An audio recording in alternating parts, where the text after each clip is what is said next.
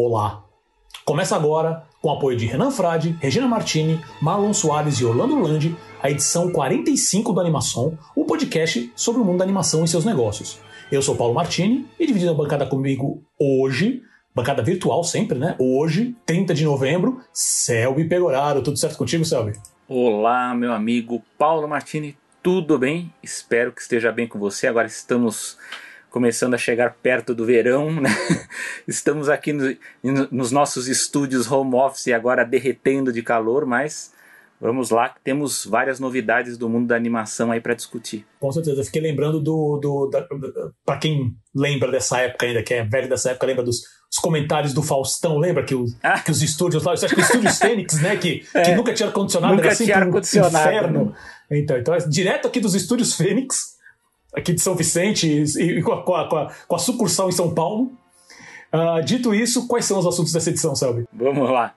Ex-executivos da Disney compram a dona do canal infantil Cocomelon. Uh, a, Unit, a United Software compra a divisão de tecnologia da Weta Digital. A gente já falou um pouquinho sobre isso aí na edição passada. É, as novidades da Netflix sobre métricas, plataformas de games e animações feitas no Brasil e mais discussões sobre o mercado de animação brasileiro durante o evento Expo Cine. Perfeito. E você também pode ser um apoiador do Animação e ter seu nome mencionado em todo episódio do podcast, como Renan, a Regina, o Marlon e o Orlando. Basta acessar catarse.me barra animação e ver não só nossas metas, as ideias, nossos projetos e também as recompensas que você pode receber quando fizer sua contribuição mensal, como uma newsletter exclusiva e sorteios mensais. Com cinco reais você já ajuda a gente bastante aqui. Novamente, basta acessar catarse.me barra animação e deixo desde, desde já o nosso muito obrigado. Dito isso, passamos para o radar. Radar, aquele giro pelos acontecimentos sobre o mundo da animação e seus negócios. E a gente começa hoje com ex-executivos da Disney compram o dono do canal infantil Cocomelon. É, em um acordo estimado no valor de 3 bilhões de dólares, os executivos Kevin Mayer e Tom Staggs, através da, da empresa Forest Road, compraram a Moonbug Entertainment, que é dona dos canais infantis Blippi, Little Baby Bum e o maior do mundo atualmente, que é o Cocomelon, bancados pelo fundo de investimento Blackstone. Os fundadores da Moonbug, que é o CEO René Rackman e o COO John Robson, assim como todo o time gerencial e de acionistas, vão uh, receber ações da empresa de Meyer Staggs, né? mas não há confirmação se todos continuarão ativamente na nova casa. Essa é a segunda grande compra da Blackstone esse ano. Uh, no início de 2021, a firma de investimentos adquiriu a produtora Hello Sunshine da atriz Reese Witherspoon, que atua e produz a série The Morning Show no Apple TV Plus. Em 2019, a Hello Sunshine lançou uma divisão infantil e de animação, que está sendo liderada pela executiva Claire Curley, ex-Nickelodeon. Uh, nós falamos né, do Cocomelon no episódio 40 do Animação, onde detalhamos todo o processo que ela estava movendo contra a concorrente Super Jojo, uh, por cópia, né? E que o canal Super Jojo, com mais de 22 milhões de seguidores e mais de 9 bilhões de views, tinha sido encerrado, né? O YouTube tinha, tinha acabado com o canal. Desde então não há novidades né, sobre esse caso, pelo menos não foi divulgado, né? Uh, com exceção de uma. O canal do Super Jojo foi restaurado em 6 de outubro e o interessante é que, além disso, hoje só é possível ver quase 4,5 bilhões de views. E eu acredito que muitos desses, desses vídeos foram retirados do ar. E aí, Sérgio, o que você acha dessa, dessa movimentação? É, mas eu, eu confesso, eu, eu, eu, li até quando você sugeriu a pauta, também fui atrás de algumas outras informações. E o problema é o seguinte: é o caos da informação, né? Porque a gente não sabe direito qual é o, o, o plano geral aí da, desses investimentos, para onde é que vai, se vai ter algum outro tipo de parceria, ou se a ideia é realmente constituir um, um grande grupo aí novo de comunicação, parece que é, mas a gente sempre fica em dúvida. É, lembrando vocês que o Kevin Mayer e o Tom Staggs eles eram executivos da Disney, né? Inclusive os dois eram potenciais sucessores do Bob Iger, né? O Tom Staggs ele foi o, o chefe financeiro e também o chefe dos parques, né? Antes do famigerado Bob Chapek, que hoje é o CEO, e o Kevin Mayer. os três no final, né? No final também tem os três: o Kevin Mayer, é. o Staggs e o, e o, o Jay o, Chapek, né? Não, ah, não, o Jay, Jay antes. Aí isso, o Jay isso, saiu, depois saiu o Tom Staggs, aí ficou entre o Kevin Mayer e o Chapek. Né? Ah, tá. É, o Kevin Mayer, ele é o chefe estrate... era, né, o chefe estrategista da Disney é responsável por aquisições, né? Então, da Pixar, aí, da, da Marvel, da Fox, uh, e também responsável pela constituição do Disney Plus e de todos aí da, da, da estrutura de streaming da Disney. E aí que vem a minha dúvida, porque no meio de toda essa movimentação aí envolvendo a Cocomelon aí, todas as empresas aí do grupo, a gente leu que o Kevin Mayer é, foi contratado como consultor do Discovery, né? Da, da, da... E, e, aí a gente vai saber o que? Ele vai, ele vai supervisionar o streaming desse, desse outro grupo, vai ter uma parceria, talvez, né? Então ficou meio. É, como, como é que vai ser isso? Você está sabendo de alguma coisa, Paulo? Porque eu, eu, fiquei muito surpreso com esse anúncio aí da consultoria dele. É, eu li essa notícia também não, não entendi. Obviamente que é, é, eu acho muito engraçado também quando fala assim de ah não porque a gente tem todas essas regras porque as empresas é, elas são concorrentes uma da outra né então não pode ter tem algumas isso existe em qualquer país né ah você não é. pode dividir informações confidenciais e tal mas se você parar para analisar uh, uh, você começa a ver que se, se, a pessoa é CEO de uma empresa, mas ela trabalha como board de outra e trabalha como, como, como consultor, consultor de outra, então, tá, sabe? Então, assim, ah, pode ser que isso daí abra portas para. Pra, porque, assim, a empresa, né, pelo que eu, que eu, que eu, que eu pesquisei aqui, que é a, a Forest Road, né, que isso é uma coisa interessante também para começar a gente a fazer esses vínculos, né? Ela, ela tá focada em. Ela, ela, ela investe né, em conteúdo e também investe em outras áreas. Né? Mas obviamente que, o, que principalmente o Kevin Mayer e o Stags eles focam mais, obviamente, que essa é o expertise deles, né? Nessa parte de conteúdo. É. Mas assim, como. Uh, e obviamente eles precisam de, um, de canais de distribuição. Né? E ter uma pessoa. Ter, ter, eles têm essa. Vamos dizer, eu imagino, e aí você me disse se eu estou errado ou não, mas eu acredito que, que toda essa experiência deles com a Disney. Uh, obviamente você tem todos os grandes grupos de, de comunicação falando como que eu posso aproveitar isso. Né? Ainda mais que eles saíram há pouco tempo, porque vai, o Chapek está há um ano e quase dois anos. Né? É. Então, pô, e o Maier especificamente também, ele passou pelo TikTok. É. Né? Então ele, ele, ele tem uma bagagem nesse tipo de situação. Foi uma montanha russa, né? Foi também, nesses últimos meses, caracas, foi, foi bem zoado. A gente já comentou aqui em outra edição do, do Aliás, Animação. Pra, pra, quem for assistir, acho que o primeiro, né? Primeira edição, a gente já conta já muita coisa aí do, dos bastidores da Disney e da, Isso, do papel do Kevin Maia. É, se não me engano, do Kevin Mayer específico, uh, que, que, a gente falou que foi justamente quando o, o, o, Chapek foi anunciado. Ah, sim, é. Se eu não me engano, é o segundo ou terceiro segundo programa primeira ou terceiro, temporada. foi logo depois. Né? É, foi logo Exato. depois. Então é muito legal que a gente entra justamente nessas questões de tipo. Então, o aí Chapek fico... foi escolhido e como assim? É. Aí o Selby mesmo falou um monte de. de deu várias informações do, do porquê é. aquela escolha a princípio não fazia sentido e tudo mais. Não, até hoje é muito, é muito suspeita a forma, né? Como é que foi feito. Vamos ver, o Bob Iger vai sair agora em janeiro de 22. A gente vai ver se como que a Disney vai se comportar. Hoje eu soube que mudou a chefia da Walt Disney Imagineering, né, que hum. saiu um executivo de muitos anos, o Bob Weiss, vai entrar uma mulher agora na chefia. Então vai ter uma boa troca da troca das cadeiras aí na, na Disney. Parece que só a Kathleen Kennedy lá que ficou na, na Lucasfilm.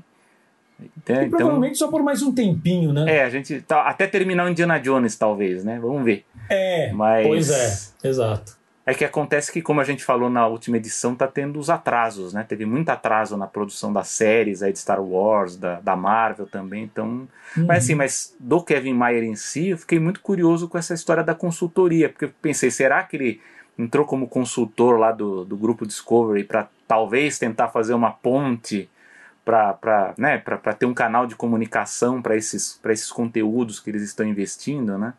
Porque eu fico surpreso, né? Eles estão, é, os dois ali, eles eu sei que os dois são muito competentes. O Tom Staggs é, tem uma, uma, uma, bagagem muito grande também de trabalhar com propriedades intelectuais, né?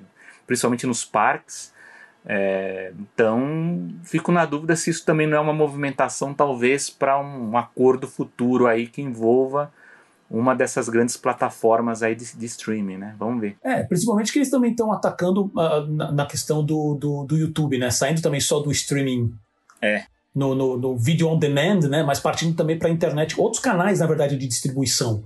Né? E já sair de cara com, com, com, com o maior canal do é, o maior canal infantil do mundo é uma, é uma boa vantagem, né?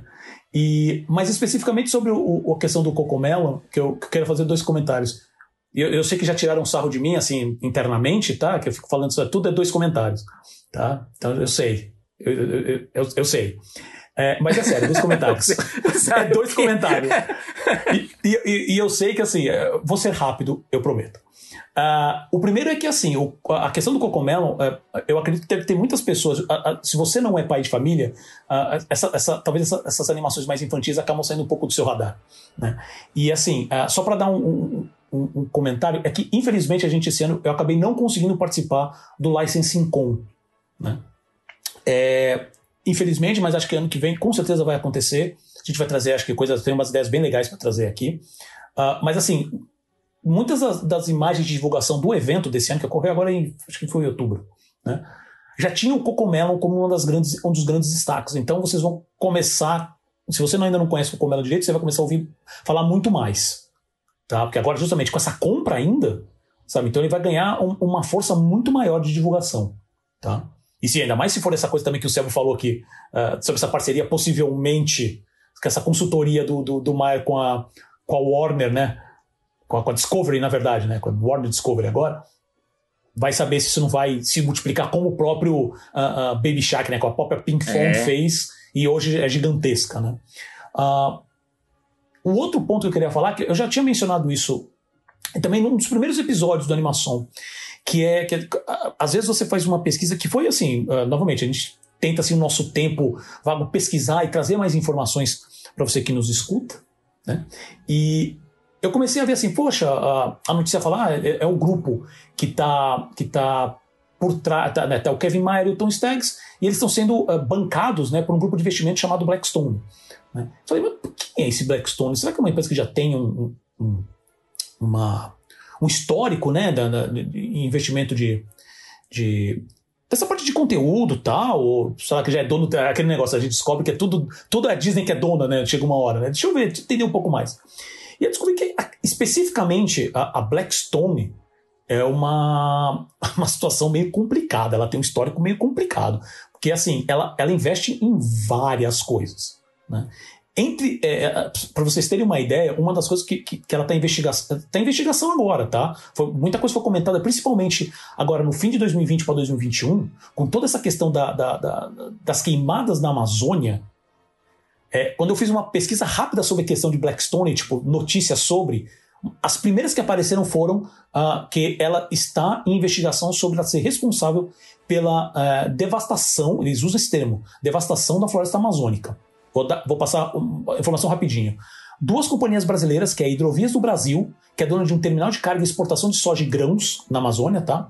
Além dela ser responsável por construir uma, uma rodovia, que dois artigos que eu li falam que uma rodovia controversa pela floresta, quer dizer, provavelmente uh, devastou área que não era para ser devastada para construir essa rodovia. Uh, e a Pátria Investimentos, uh, dona, dona de mais de 50% das hidrovias aqui do Brasil, Tá? A, a, a Blackstone ela detém mais de 50% das ações dessas empresas. Tá?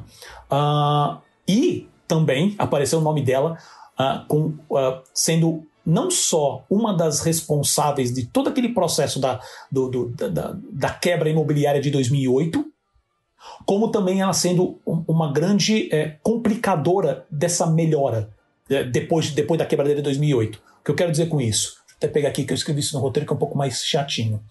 Uh, por exemplo, ela comprava diversas casas por um valor muito abaixo do mercado, uh, aumentava aluguéis sem controle e lutava contra as leis que, que tentavam colocar limite nesses aluguéis. Né? É, usando táticas é, agressivas de despejo. Tá? Uh, sem falar também que ela foi uma das grandes financiadoras, não só do Donald Trump, mas também do Mitch McConnell, que ele foi o líder da maioria do Senado norte-americano durante a presidência do Trump.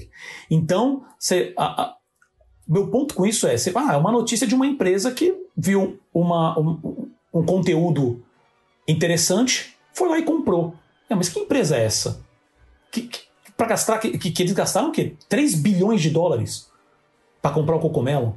3 bilhões de dólares sabe? Isso não é demérito necess... É, não é demérito do Cocomelo, mas assim, para você realmente falar assim, eu quero o total controle dessa franquia, você precisa ter muita bala na agulha. E da onde vem? Você começa a procurar, aí você vai chegar em situações como essa. sabe? Então tem que ficar. Esse é o tipo de coisa pra gente sempre ficar ligado, porque às vezes acontece, ah, acabou o conteúdo, mudou alguma coisa. Uh, e tem tanta coisa correndo por trás que a gente não tem essa visibilidade. Isso, essa informação que eu peguei foi uma informação de. Sério, de pesquisa mesmo, foram 20 minutos, meia hora, né? Pesquisando, tentando bater algumas informações com, com alguns artigos, e surgiram essas informações. É, precisa e a gente sempre. Se, é, precisa falar, ver se, se é, nesse caso, isso às vezes acontece, né, de, dependendo do conteúdo, se não é uma empresa que ela só tem interesse realmente em comprar para fazer negócio, renegociar, vender depois. A gente sabe que tem na história Sem já dúvida. aconteceram vários casos assim. Dou um exemplo, por exemplo, dos Muppets, né, que a Disney tentou comprar nos anos 90, depois foi vendido para um grupo por, por, um valor muito grande. Depois eles não conseguiram trabalhar esse conteúdo porque eles não eram especialistas no, nos personagens, não sabiam produzir nada, depois tiveram que revender. Então é preciso ter, ter, ter uma atenção nisso, né? Porque é, a gente vê assim, compra um, um, uma propriedade muito importante, aí de repente a gente não vê mais nada sendo produzido ou nenhuma novidade, às vezes é isso, né? Às vezes é um investimento, a pessoa ela não, não, não tem a expertise, não tem equipe, ou não tem o dinheiro também reservado para esse tipo de produção, né? Então é é complicado quando a gente vê grupos de fora entrando no, nessa na, na, na parte audiovisual. Né? A gente teve um exemplo aqui no Brasil mesmo da, da Loading, né? Que eram pessoas que não eram da, da, dessa área que resolveram investir e foi uma aventura. Né? Então, realmente a gente tem que ficar de olho no, no tipo de empresa que está comprando esses conteúdos. É isso. E é, é aquele negócio, é tudo político. Esse é o grande lance. E assim, se o, se o, se o dá o lucro que dá para que, que você possa ser comprado por esse, por esse valor absurdo, né, é, é porque dá dinheiro. Talvez não dê agora, quando comprou, obviamente. Você tem tudo um processo para você reaver esse dinheiro. Mas dá dinheiro. Aí você tem que ver para onde que esse dinheiro está indo e como que ele está sendo utilizado. Porque é fundo de investimento. Eles vão querer sempre fazer o máximo de lucro sem pensar. Né? Se, se tiverem que pagar, sei lá, se o, se o, se o Super Jojo é, não tivesse esse problema, essa questão, só para dar um exemplo besta, né? não tivesse essa questão do. Uh, desse problema da cópia, mas fosse um concorrente muito, muito pesado, vai saber o que eles poderiam fazer para tirar. Né? E não vão, também o Super Jojo não é bonzinho. Também não sei quais são, não cheguei a pesquisar até aí para ver quais são os investidores deles. Eles não são pequenos, eles têm investidores também pesados. Então, sempre, sempre, sempre deixar para todo mundo que a situação é sempre mais complicada do que só o desenho é bom, o desenho é ruim, uh, veio para o Brasil, não veio, vai ser distribuído ou não. É bem mais complicado. Mas é isso, vamos, vamos ver como é que vai ser se, se, se o Cocomelo, eu acredito que vai, se tornar uma marca cada vez mais conhecida. Próximo radar, a Unity Software compra a divisão de tecnologia da Weta Digital. Em um acordo no valor de 1 bilhão e 625 milhões de dólares, uh, sendo 1 bilhão em dinheiro e 625 milhões em ações, a desenvolvedora de games e plataformas dinamarquesa, conhecida pela Engine, né, que leva o mesmo nome, que é usada para criar games e efeitos visuais, adquiriu a divisão de desenvolvimento de tecnologias, de tecnologias uh, da Weta Digital, a produtora de efeitos visuais que foi criada por Peter Jackson, diretor de filmes como a trilogia Senhor dos Anéis e King Kong. Uh, o objetivo da Unity é disponibilizar as ferramentas proprietárias que foram desenvolvidas e eram usadas exclusivamente pela UETA para todos os artistas ao redor do mundo, em um modelo SaaS, né, ou Software as a Service, como já acontece hoje com a maioria das ferramentas mais conhecidas, como o Photoshop da Adobe, o Maya da Autodesk e o Harmony da Toon onde qualquer pessoa pode pagar um valor mensal ou anual para utilizar os serviços completos. Uh, com essa mudança, a Weta Digital se transformará na Weta FX, e continuará nas mãos de, de Jackson e ainda com Prem Akarajo, a gente já falou sobre ele antes também no Animação, como CEO, e manterá toda a sua estrutura restante, incluindo a nova divisão de animações, a qual noticiamos no episódio 12 da animação. A, WetaFX se tornará o maior cliente da nova Weta Digital sob o manto da Unity. Uh, e as ações da Unity subiram 8% no dia do anúncio, uh, em 9 de novembro. E essa subida foi ajudada pelo relatório trimestral, que mostrou o faturamento de 800 é, 286 milhões de dólares, um aumento de 43% se comparado a 2020. Selby, esse foi o medo inicial que a gente, quando viu a notícia, né? Tipo, poxa, por que, que venderam para a Unity? E aí, com as informações mais claras, né? Que na verdade é só a divisão uh, de tecnologia, né? Que é aquele Research Development também, né? é, começou a fazer muito mais sentido.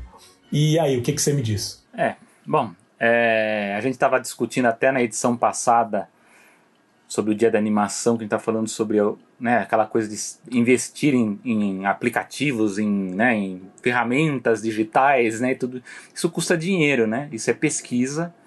A, a Veta Digital ela desenvolveu muitas ferramentas para criação de efeitos digitais. Só que a, a grande verdade é que só mesmo quem tem muita bala na agulha, mesmo as grandes corporações aí, os grandes grupos mesmo de mídia que conseguem ter uma equipe de, de desenvolvimento, é o caso da Disney, né, que a Disney ela tem um setor de pesquisa muito grande. Eu sei que a Pixar parece que ainda mantém um, não sei se ainda na escala que tinha antes, mas ela ainda mantém. E, e, e aí acaba que, para uma empresa como a, a, a Veta, né, que é a Weta que basicamente só trabalha ali com efeitos para filmes, enfim, para games, enfim, essa, esse tipo de coisa, eu acho que não vale a pena você você investir sozinha nisso. Né? Acho que no final eles fizeram um bom, bom negócio. Você se alia com uma outra empresa que vai desenvolver essa parte da pesquisa.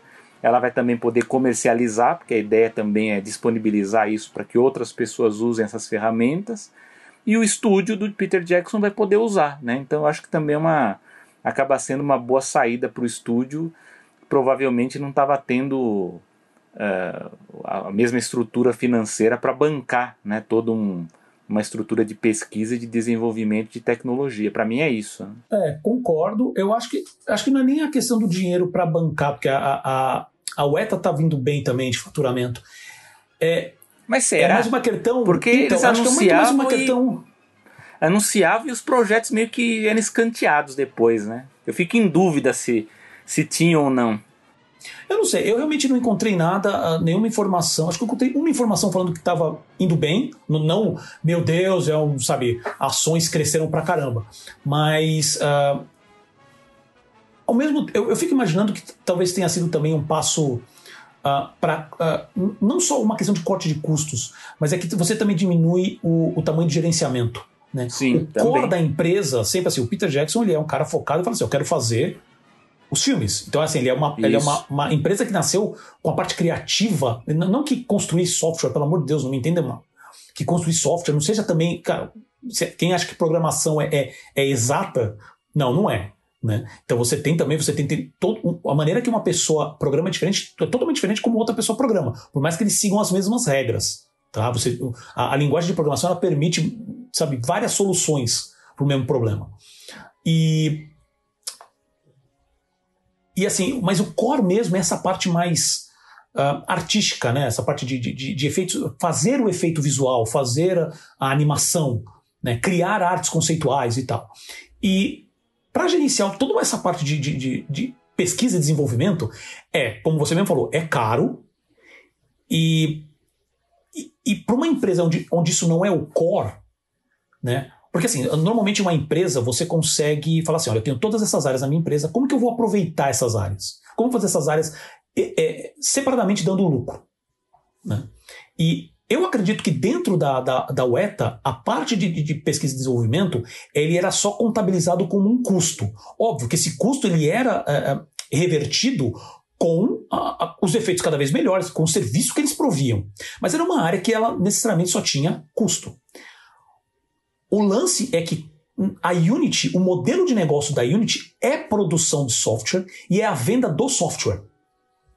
E, e aí que entra um ponto que eu acho que eu acho que é, por mais que é, a gente falou, né, eles vão eles querem, isso foi, logo no anúncio eles já falaram, né, ah, a gente quer pegar essas ferramentas e liberar para o público. Então, como o Adobe faz? Então você vai ter as ferramentas, e, eles listaram o nome das ferramentas, como elas não são tão conhecidas, eu não lembro agora. Mas eles também têm diversas ferramentas de todo o processo digital que eles criaram dentro, como a, como a Pixar tem o. Ah, vai me sumir o nome agora.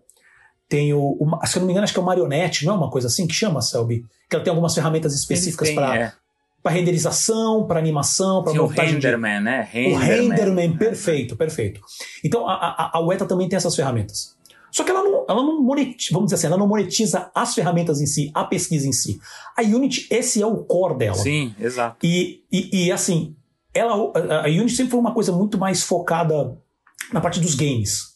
Né? Não que ela não consiga também vender essa. Eu não sei agora exatamente como é que é o processo, o modelo de negócio dela, tá? Como um todo. Então, ela provavelmente ela sabe monetizar isso muito melhor. Uh, só que assim, ela tem. Uh, ela não tem a, a, entrada tão forte nesse mercado, né? De, de, de, efeitos visuais, de animação. E comprando a divisão da UETA, ela já está com, com a faca e o queijo na mão. Ela vai precisar adaptar o modelo de negócio. E um dos pontos para isso é: eu vou disponibilizar essas ferramentas também. Então, qualquer um que que tenha, que tenha estrutura pode utilizar as mesmas ferramentas que, o, que fizeram o Senhor dos Anéis, que fizeram o Kong, que fizeram o Planeta dos Macacos, né? Que os caras são as referências do mercado hoje, junto com, a IL, com as ferramentas da ILM e provavelmente da Pixar, né? E eu acho também que uma das coisas que, que motivou eles irem para esse caminho é que isso eu não li em nenhum lugar, mas eu acabei acabei falei, eu acho que tem algum lance aqui também, que é a questão da entrada dos sets virtuais. Tá? Que é o Você The também. Volume, que hoje que, que, hoje que o The Volume, né, que a gente já comentou em episódio passado da animação, que foi todo utilizado, toda aquela tecnologia para fazer todos os efeitos visuais, tudo em estúdio, tudo com grandes telas de LCD, sabe? Então, quem gerencia hoje toda essa, essa parte visual são os aplicativos da Unreal Engine. Né? Então, é que é uma concorrente direta da Unity. Então, com, esses, com, essas ferramentas já prontas uh, da Weta, eles vão conseguir pegar, trabalhar isso e começar a falar assim: olha, a gente também agora tem não só isso, mas a gente tem toda a estrutura que era só da Weta para ajudar nessa parte de efeitos visuais. Então, eles vão atacar em vários pontos aí. E, obviamente, a, a, a Weta, a, agora, agora a WetaFX, né? Ela tira essa parte gerencial e de custos isso vai diminuir, com certeza, então aumenta a lucratividade da empresa. E eles continuam utilizando as mesmas ferramentas, porque eles vão se tornar, com esse processo, eles se tornam o maior cliente da Unity. É. E quer dizer, a Unity já sai com um cliente também Ela atrás. Tem um cliente forte, né? é, exatamente. Então, assim, foi. É... Cara, como negócios eu achei sensacional. Sabe assim, falei, putz, foi um negócio muito bem sacado. Obviamente que eu li uma, um texto e eu fico imaginando, conhecendo um pouquinho, pouquinho do Peter Jackson, ah, não, porque o Peter Jackson ficou meio assim, pô, a gente vai liberar tecnologia, pô, mas é uma coisa que a gente criou aqui dentro, é o nosso filho, hum. tarará. Tá bom, tá bom, vocês vão continuar, vocês vão continuar usando, sabe? Não, não vai fazer diferença. E vocês vão poder focar naquilo que você sabe fazer melhor, cara. É. Né? Então, eu achei, eu pessoalmente gostei bastante, mas eu, meu ponto, acho que com essa com, esse daqui foi justamente essa questão do, eu tenho leve impressão que logo, logo eles já vão também estar tá, tá anunciando toda essa tecnologia que eles chamam né, do The Volume, que é esse estúdio virtual, que não é tão virtual assim, para concorrer com a da Unreal Engine, que a Unreal hoje está com, com, a Disney, né? Então qualquer outra empresa que queira, tipo uma Warner, né? Falando em grandes estúdios, uma Warner, DreamWorks, ou qualquer outra empresa que queira fazer, uma Paramount, olha, eu tenho aqui a tecnologia prontinha para vocês. Ou qualquer outra pequena. Então você ataca os dois públicos. Então, e será que o Jackson vai, vai fazer o Tintin 2? Selby, Selby, meu amigo, desde o primeiro Tintin eu tô esperando. Eu sei que você também. Agora é... ele vai estar tá focado, agora ele vai estar tá focado no é, filme agora. É, filme. porque assim, ó, o, o, Spielberg entregou o trabalho dele. É. Agora falta o teu, Jackson, por favor. E, cara, o primeiro Tintin é tão bom. Vocês viram? Ah, mas tudo bem. É isso. Sobre, esse, sobre esse tópico, tá. é isso. Passemos. E o último radar de hoje é Netflix, mudança de métricas, plataforma de games e animações Made in Brasil. Uh, a Netflix pautou a mídia nos últimos dias com três grandes anúncios. O primeiro diz respeito a métricas. Ao divulgar informações sobre o sucesso da série sul-coreana Round 6, ou Squid Game, uh, durante o relatório trimestral para os investidores, a empresa anunciou que vai mudar não apenas a maneira que realiza a medição de audiência dos seus conteúdos, mas também que irá divulgá-las. A empresa, através do site, uh, através do site uh, eles mandaram um site, gente, depois a gente coloca na descrição dos, uh, desse episódio, tá? É, que, assim, obviamente, também essa descrição é muito, uh, muito genérica, mas ela mesmo falou que vai começar a divulgar uh, pontualmente mais dados sobre, os, sobre as séries, né? Sobre seus, seus produtos. Uh, começou né, a divulgar essa questão das horas assistidas, ao invés do método dois minutos assistidos é igual ao filme episódio completo. Né? Que, é, como vinham fazendo isso há dois anos, e lembrando, a gente acabou de falar dos primeiros episódios da animação. O primeiro episódio da animação a gente falou justamente sobre isso. Foi justamente na época que eles anunciaram que ia mexer nas métricas. Então, se eu não me engano, acho que foi o primeiro, primeiro assunto de discussão da animação foi justamente isso. Né? E a gente, se você ainda tiver curiosidade de ouvir o primeiro episódio, a gente vai colocar o link também na descrição depois. Uh, Obviamente que isso ainda não é o ideal, não dá para saber a média de tempo assistido por pessoa, nem o total de pessoas que assistiram aquele filme episódio, pelo menos não nesse genérico, né? Porque já andaram divulgando algumas informações, uh, mas é um número que ajuda a dar uma ideia melhor de quanto aquele conteúdo foi consumido. Além disso, conforme nós havíamos comentado no episódio 36 do Animação, a Netflix está entrando no mercado de games e já iniciou o rollout, né, que eles falam, que é o lançamento em fase dos primeiros jogos do catálogo, que é o Stranger Things 1984, Stranger Things 3, Shooting Hoops, Card Blast e Tear Up.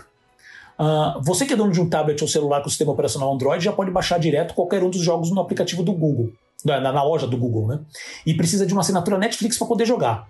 Uh, o bom é que assim, você com a assinatura você não tem publicidade e não tem nada de microtransações. Se você já é assinante, você baixa e sai jogando. É, e sim, os jogos já estão disponíveis aqui no Brasil. Uh, para os iPhones, os jogos estarão disponíveis em breve, mas ainda não tem data. E para finalizar, uh, o serviço de streaming realizou um evento no dia 23 de novembro agora, chamado Mais Brasil na Tela, onde deixou claro seu compromisso com as produções nacionais. E finalmente anunciou, uh, na verdade uma delas já tinha sido anunciada, mas é, finalmente apresentou, né? mas de maneira geral ele anunciou oficialmente duas séries animadas brasileiras, que é o Acorda Carlo.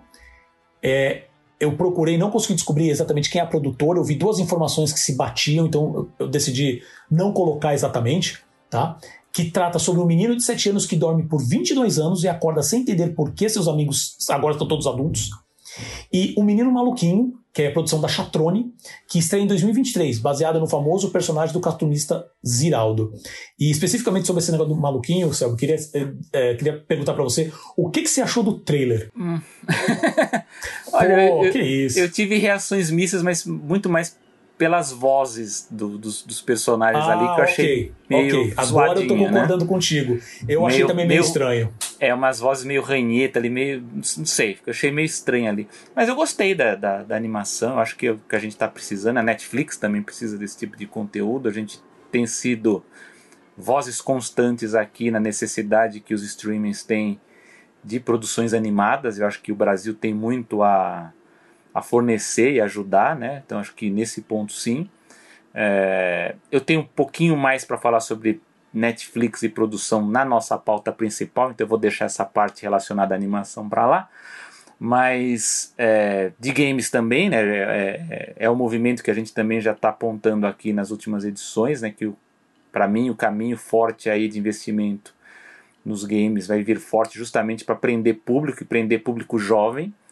É, agora, o que me chama a atenção é mesmo a questão das métricas. Eu não sei se o Paulo concorda, né, nosso amigo, e vocês que nos ouvem, mas eu acho que o que forçou a Netflix a mudar a, a dinâmica aí de, de, enfim, de medir o sucesso do, das produções é, usando essa métrica aí dos dois minutos e agora quer mudar para essa questão das horas, é porque tanto o Disney Plus quanto a HBO Max, como elas, ela elas têm estreado os filmes no cinema antes, elas conseguem uma aferição muito mais fiel do que é um sucesso ou não.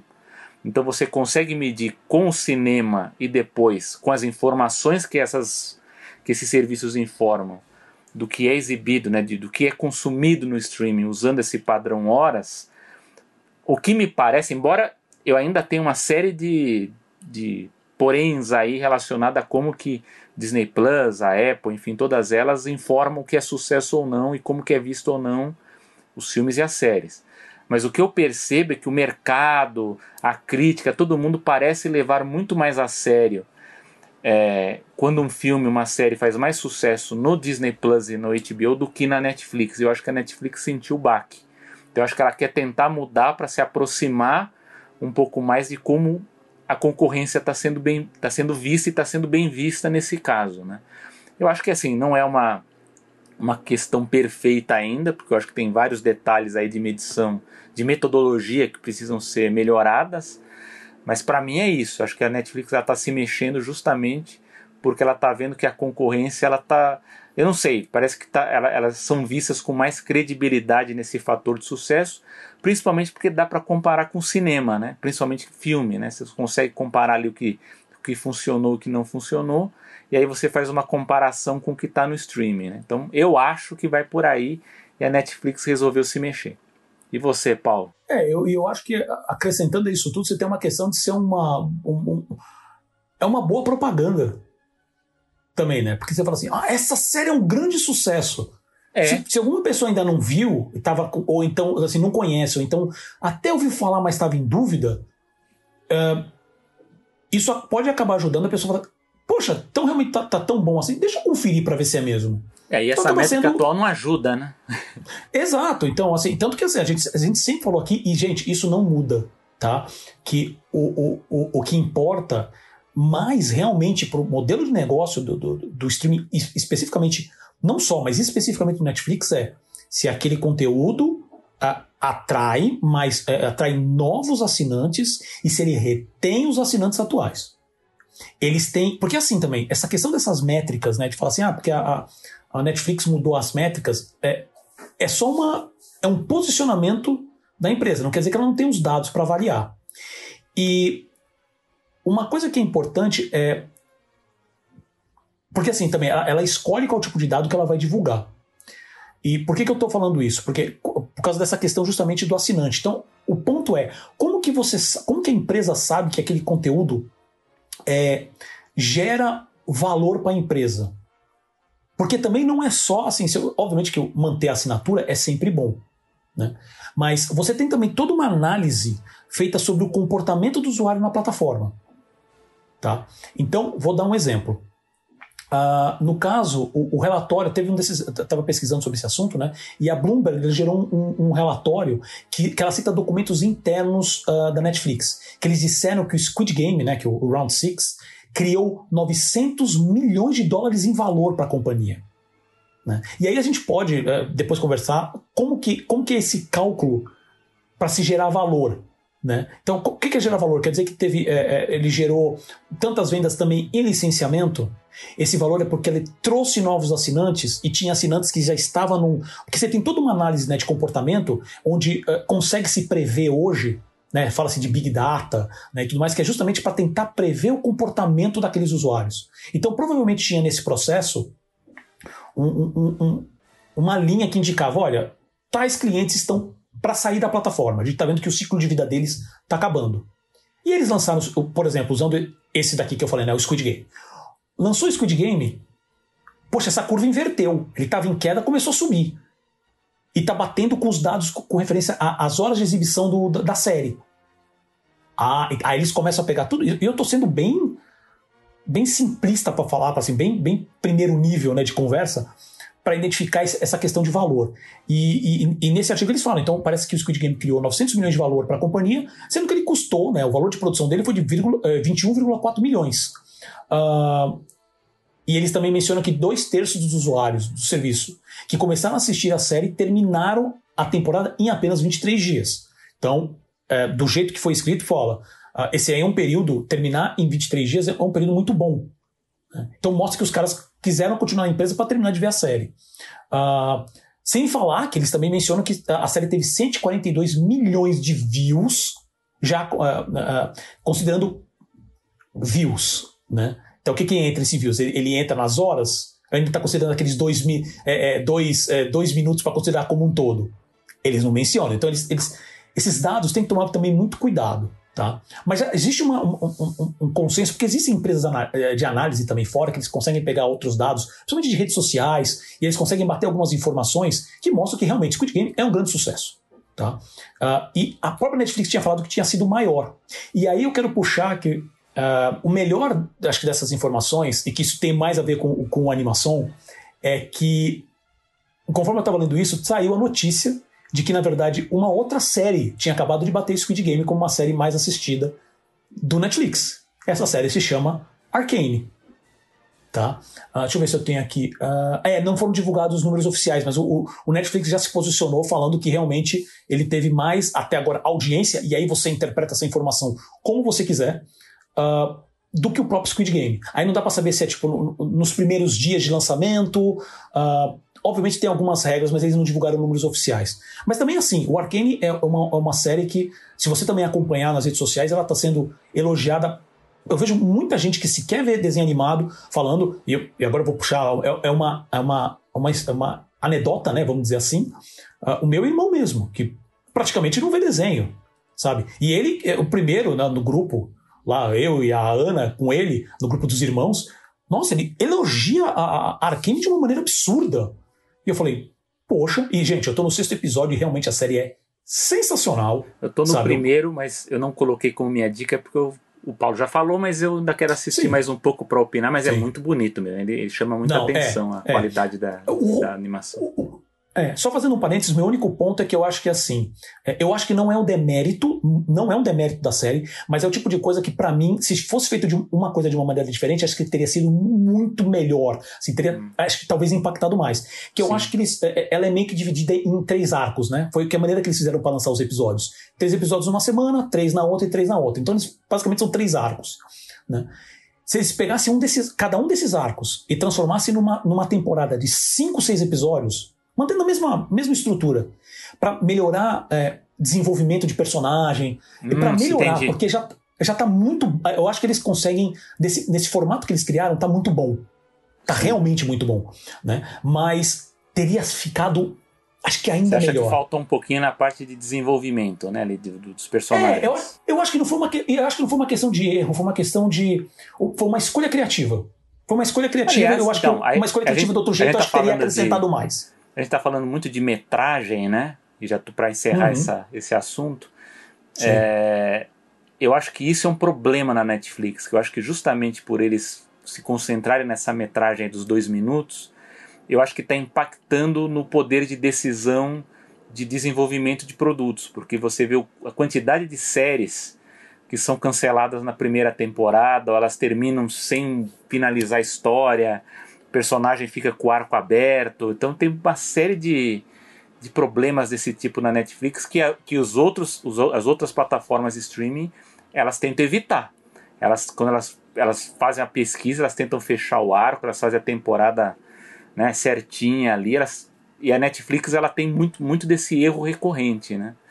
Então pode ser que agora com essa nova metragem, uma nova forma aí de, de interpretar esses dados melhore também essa questão da, da produção. Sem dúvida. É, essa é uma coisa que realmente para finalizar, acho que a, a, Netflix, eu acho que não só a Netflix, mas os outros serviços também. Uh, eu, eu acho que está numa, numa situação, numa estrutura hoje uh, que pode se pensar em falar assim, putz, essa série aqui não deu. Né? E obviamente, como eu, tudo é uma série, ela vai ser sempre. Até os filmes hoje são meio que pensados assim, se a gente falar em marcas grandes, né? em grandes IPs que eles querem prolongar, prolongar, mas a série ela já tem isso no, no, formato dela, tipo, olha, é uma história contínua.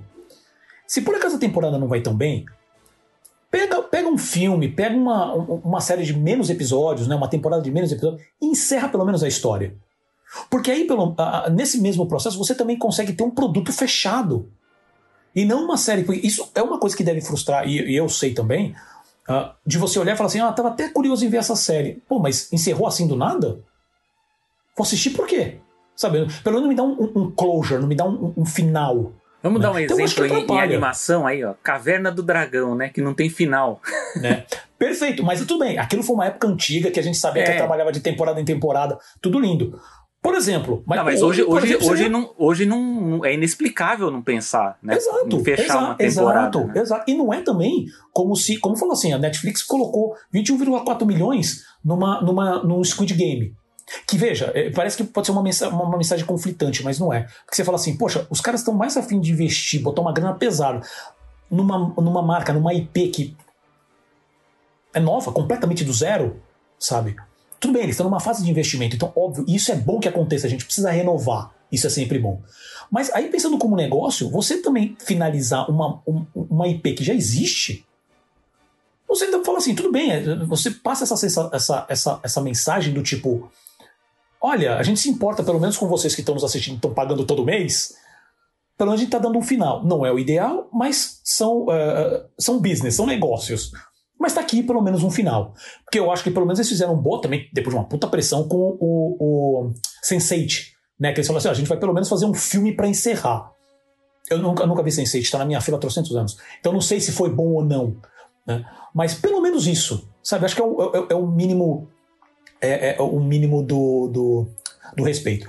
Mas, uh, com tudo isso que a gente falou do, do, dos games e tal, só queria também terminar falando do menino maluquinho, que eu concordo contigo, sabe? Eu gostei muito de como eles conseguiram estilizar o traço do Ziraldo. Eu acho que tá muito, tá muito legal, né?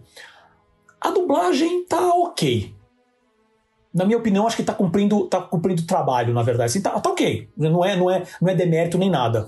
Mas tá ok. Eu concordo. Assim, Preciso eu, ouvir eu mais pra, pra É, opinar. é, né? vamos, obviamente estamos falando de um trailer de tem o quê? 30 segundos? É, então é calma curtinho. também, né? Exatamente. Mas eu, eu- eu concordo porque isso foi uma coisa que eu senti também. Mas é que eu fiquei tão. eu achei tão bacana como eles fizeram pra resolver o, o estilo do Ziraldo Sim. e tá tão bacana, tá tão, tão, tão, tão bem resolvido, né? Que falei, putz, legal, go- gostei, Não, gostei pro- do que eu vi. E pro, tô- tô- pro estilo, pro estilo proposto, o desenho do Ziraldo é perfeito, né? Então. Sem dúvida, sem dúvida. É que o estilo do Ziraldo sempre foi. é, e é muito engraçado. Ao mesmo tempo que eu achei que foi bem resolvido, é, se você, obviamente, conhecendo o estilo do Ziraldo, se você pega pra fazer uma animação que você tem mais. Sei lá, você consegue deixar ela muito mais expressiva do que ela tá hoje. O desenho do Ziraldo é super expressivo. E se simplesmente pegar a animação do jeito que tá e animar, já seria um negócio sensacional. É. Mas acho que eles resolveram bem. Eu sei que tem toda uma questão de custos, uma questão de, sabe, de formato e tudo mais. E eu acho que, pensando nisso, acho que resolveram super bem essa questão. Gostei bastante do estilo. Então, Netflix tá tirando pra tudo quanto é lado, tá movendo um monte de coisa, sabe? Essa questão das métricas é uma notícia boa. A questão dos games, eu não imaginei que fosse sair tão rápido. Eu achei que, sabe, ho- hoje a gente não escuta mais a questão do Stadia do Google, sabe? A gente até chegou a comentar também nos episódios atrás do, da animação. Ninguém fala mais nada, sabe? E o Netflix tá aí, cara. Falou, vamos colocar e estão colocando. Em questão curta de tempo. Então, vamos acompanhar, e principalmente por causa das questões das animações brasileiras. E a gente vai entrar nessa discussão agora na nossa próxima pauta. Agora queremos saber a sua opinião, caro ouvinte. Você pretende testar as ferramentas da Weta Digital com, ah, da- ah, quando a Unity lançá-las oficialmente? Você conseguiu baixar e jogar algum desses games da Netflix? Deixe seus comentários sobre esses assuntos e sobre os outros em nossas redes sociais. Lembrando que a animação está disponível no Spotify, Apple Podcasts, Deezer, Google Podcasts, Pocket Casts, Amazon, Amazon Music, o Audible e nas grandes outras plataformas de podcast. E agora também no YouTube com vídeos novos todas as quartas, todas as quartas-feiras. Então, por favor, vão lá, assinem, cliquem no sininho, tá? Porque a gente tá precisando chegar nos 100 Comentem. eh, seguidores. Comentem bastante e principalmente divulguem, tá? E, bom, mas para chegar lá, basta procurar por animação. A-N-M-A, como se você já não soubesse hoje, né? S-O-M. Se você gostou desse episódio, compartilhe sua rede de contatos, escreva um review, dê sua nota nas plataformas de podcast, que isso ajuda bastante o Animação a chegar a mais pessoas. E claro, você também sempre pode ouvir todos os programas direto pelo nosso site, que é o animaçãopod, animaçãopod.com.br. Vamos lá. Meu amigo Paulo, painel da Expocine discute a fragilidade do mercado de animação brasileiro, enquanto as Ilhas Canárias e a rede inglesa BBC investem cada vez mais. Nos conte mais informações lá da Europa, Paulo. O que está acontecendo lá? É, essa, essa pauta principal ela começou de um jeito e terminou de outro. É, porque o foco era, era maior sobre essa questão da- das Ilhas Canárias da rede BBC, que eu já vou comentar aqui. Mas quando ah, a gente estava analisando, chegou essa, essa, essa, questão sobre essa discussão que teve no Expocine ah, sobre mercado né, brasileiro. E é uma discussão grande, então acabou invertendo. Falei, não, a gente precisa falar mais também do mercado brasileiro, que sempre é sempre difícil ter esse tipo de informação. E só abrindo parênteses, saiu uma- uma- um, um artigo hoje no jornal, acho que é O Povo, Gazeta do Povo, Gazeta do Povo. Né? Eu não consegui ler, eu separei que também fala de mercado brasileiro, então vamos ver se a gente traz no próximo animação. Dito isso, ah, eu e o Selby a gente já falou bastante, diversos episódios da animação, principalmente nos dois últimos, tá? sobre grandes investimentos ah, que estão sendo feitos na área de animação ao redor do mundo, seja por serviços de streaming como Netflix, HBO Max e Disney Plus, sejam por políticas de incentivos de países como China, Coreia do Sul, Canadá, Irlanda, entre outros. Ah, e tivemos umas ações desse gênero nas últimas semanas, tá? Então, como eu falei, as Ilhas Canárias, que, para quem não conhece, é um arquipélago espanhol a 100 quilômetros a oeste de Marrocos. ah, Teve um vulcão, anunciou- né, recentemente lá. É verdade! Pô, bem É. lembrado. Bem lembrado. É verdade. Então, espero que esteja todo mundo bem lá. Ah, então, ele ah, ah, as Ilhas Canárias anunciou incentivos fiscais para a indústria da animação, Segundo o site CanaryIslandHub.com, para ser elegível aos incentivos fiscais, o valor do investimento feito por uma empresa de animação deve ser de no mínimo 2 milhões de euros, com gastos diretos para animação e pós-produção sendo no mínimo de 200 mil euros. Uh, as deduções fiscais ficam em 50% para o primeiro milhão investido, diminuindo para 45% para valores restantes. Também é possível dedução de impostos para aqueles que investirem em produções ou coproduções espanholas, também na faixa dos 50% a 45%. Sem falar que os impostos corporativos né, podem ficar na faixa só de 4%. E produtoras como a Tomavision, da série de TV M Guru, e que também prestou serviço de animação para o Space Jam 2 da Warner, a Anima, que é dos longas animados Le Legend of La Llorona, Kung Fu Magoo, sim, do Mr. Magoo, do clássico personagem Mr. Magoo, e do Manda-Chuva, o filme de 2011, e a B Water Studios, das séries animadas Subway Surfers e do clipe musical Gummy Bear, que eu acho que quem mexe com o YouTube aí já deve ter visto milhões de vezes, que é irritante, possuem sedes nos países e já usufruem dessas vantagens.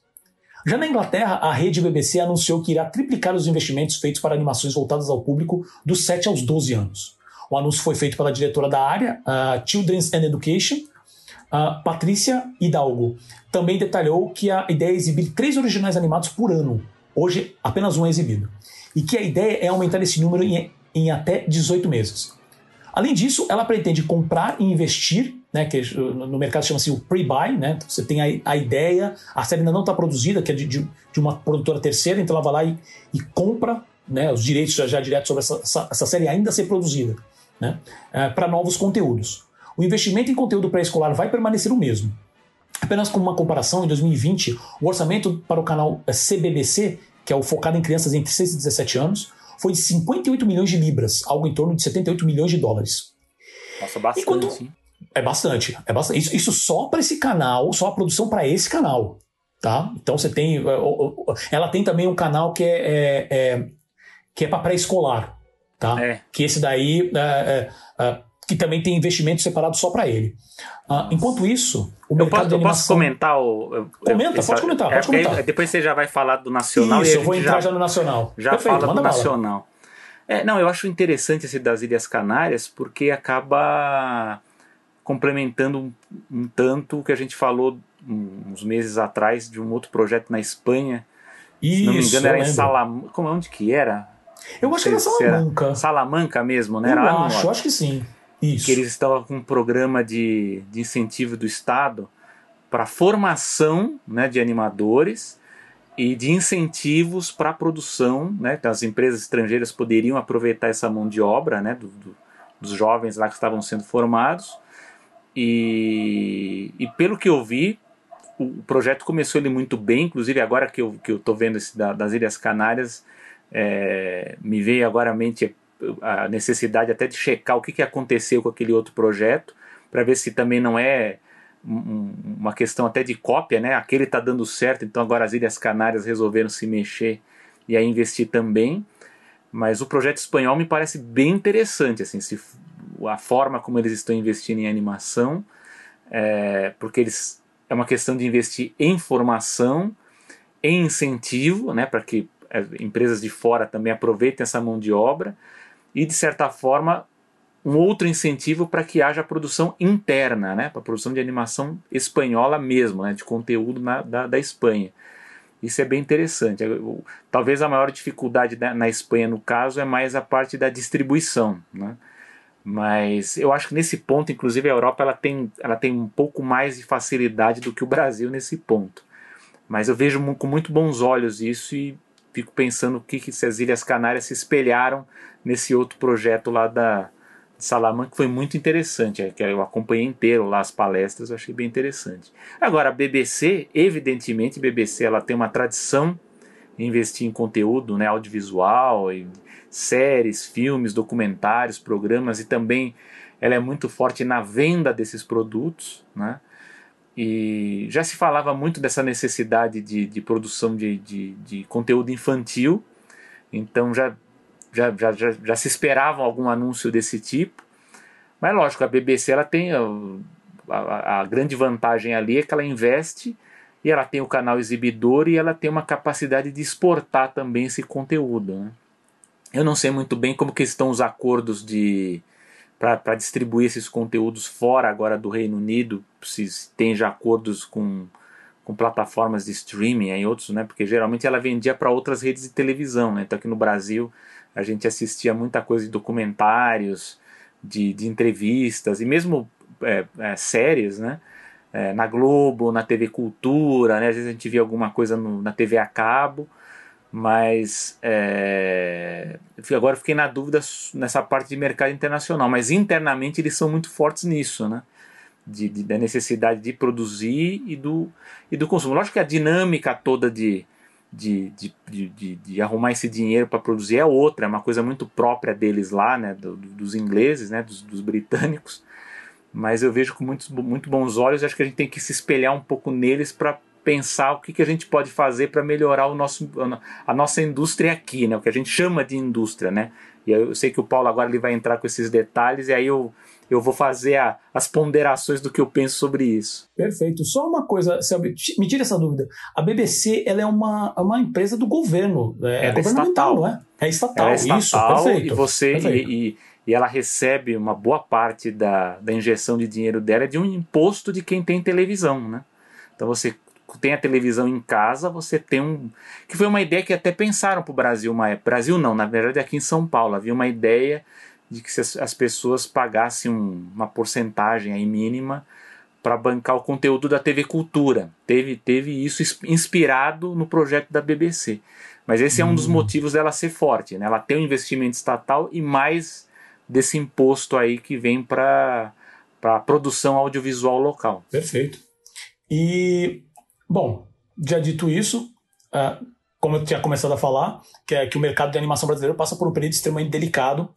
E durante a última edição do Expo Cine, que é o maior evento da América Latina voltado à indústria cinematográfica, foi realizado o painel Os Desafios e Oportunidades do Work for Hire nas animações audiovisuais, que contou com a participação do Kiko Mistrorigo, que ele é o fundador da TV Pinguim, uh, o Felipe Tavares, sócio fundador e diretor executivo do Cop Studio, Jonas Brandão, diretor de criação e sócio da Speed Studio, e Alessandra Meleiro, pesquisadora da Iniciativa Cultural, organização social sem fins lucrativos, é, que visa gerar atividades que auxiliem na reflexão do universo cultural nacional e internacional, e que foi mediado por César Coelho, da Campo 4. Se você, por acaso, estiver ouvindo alguns fogos aí, sinto muito, mas está vazando dentro dos nossos, dos nossos estúdios Fênix aqui, né? Porque ninguém tem respeito com, com, a gravação do podcast alheio, entendeu? Impressionante.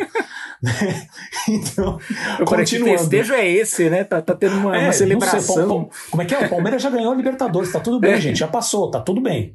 Tá. O Santos estava para ser rebaixado? O que está acontecendo? Isso Sei tá, lá, tá firme aí? Até onde eu sei, o Santos luta, luta para ficar onde está, então ele está lá em algum lugar, né? Mas, tá bom. Sei lá. Então, e só queria também deixar um disclaimer aqui, que é o seguinte: a gente não conseguiu participar do Expo Cine, tá, esse ano, então a gente está usando como referência para a gente discutir aqui o ótimo artigo, que realmente foi um artigo muito, muito bom, muito detalhado, que foi escrito pela Mariana Toledo para o site Tela Viva, tá? Uh, bom, como ah, teve essa inversão, né, que o Sérgio já comentou antes, uh, Selby, você quer que eu já entre, é, comece falando alguns comentários aqui? É, você pode, pode começar fala? e depois eu, tá eu pondero. Beleza, então vamos lá. Uh, eu, eu li aqui o artigo, como falei, bem, bem detalhado, e eu achei alguns pontos que valeria, valeria começar, principalmente uh, pelo, pelo tema né, do, do painel, que é o, o Work for Hire versus criação de propriedades intelectuais. Né? No caso, o, o o painel ele discu ele discutiu justamente isso, uh, como, de maneira geral. Né? Por causa dessa questão, uh, novamente, eu já, e eu falo isso direto, uh, o Sérgio tem palavras mais, mais técnicas para isso, eu falo que é um completo desgoverno que a gente vive hoje, em todos os níveis, inclusive nessa situação cultural, com fechamento, Ancine completamente parada, sabe? E a gente já falou nos programas anteriores, toda a questão de vantagens fiscais, todo o apoio que, que o audiovisual brasileiro estava recebendo está indo por água abaixo. Esse foi um dos principais assuntos que foi discutido. De toda essa, essa estrutura que foi montada uh, nesses últimos anos, vamos dizer assim, vai, nos últimos. Pode-se dizer, nos últimos 10 anos, porque é, é, todos eles, isso eu achei muito legal também aqui.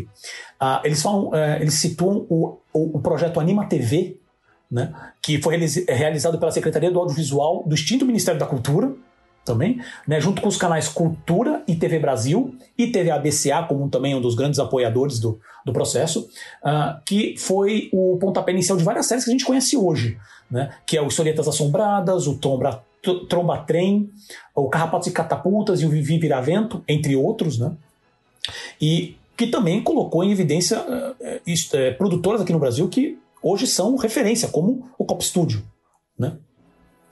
E que ele fala assim, esse, esse, esse, essa ação de fomento, ela ajudou a estruturar esses, esses anos seguintes, né? Então, e parece que tudo isso que foi montado nesses 10 anos com muita, sabe, luta, esses últimos dois, três anos em que praticamente encerraram a parte cultural, está indo pro brejo. Né? Então a gente está vendo agora, a gente já comentou isso também quando a gente falou do, do, do Bob Cuspe. Né? O que é também do Bob Cuspe agora é, é, é, do edital que saiu em 2016 sabe? A gente está vendo a produção, por exemplo, do Netflix, tudo bem que o Netflix é uma situação à parte porque eles investem uh, uh, do bolso e tem um tem uma questão que, que isso eu andei procurando, eu não lembro qual foi o, o episódio da animação que a gente falou sobre isso, que é sobre a questão de imposto, sabe? Uh, Hoje o Netflix, tecnicamente, ele não paga nenhum tipo de taxa. Serviço de streaming, eles estão brigando. Lembra? A gente tinha comentado né, que, que a própria Netflix, a, a Claro, por causa do, do, Claro TV, lá do serviço de streaming da própria Claro, e outras empresas estavam lutando para que não fosse aplicada a lei do cabo.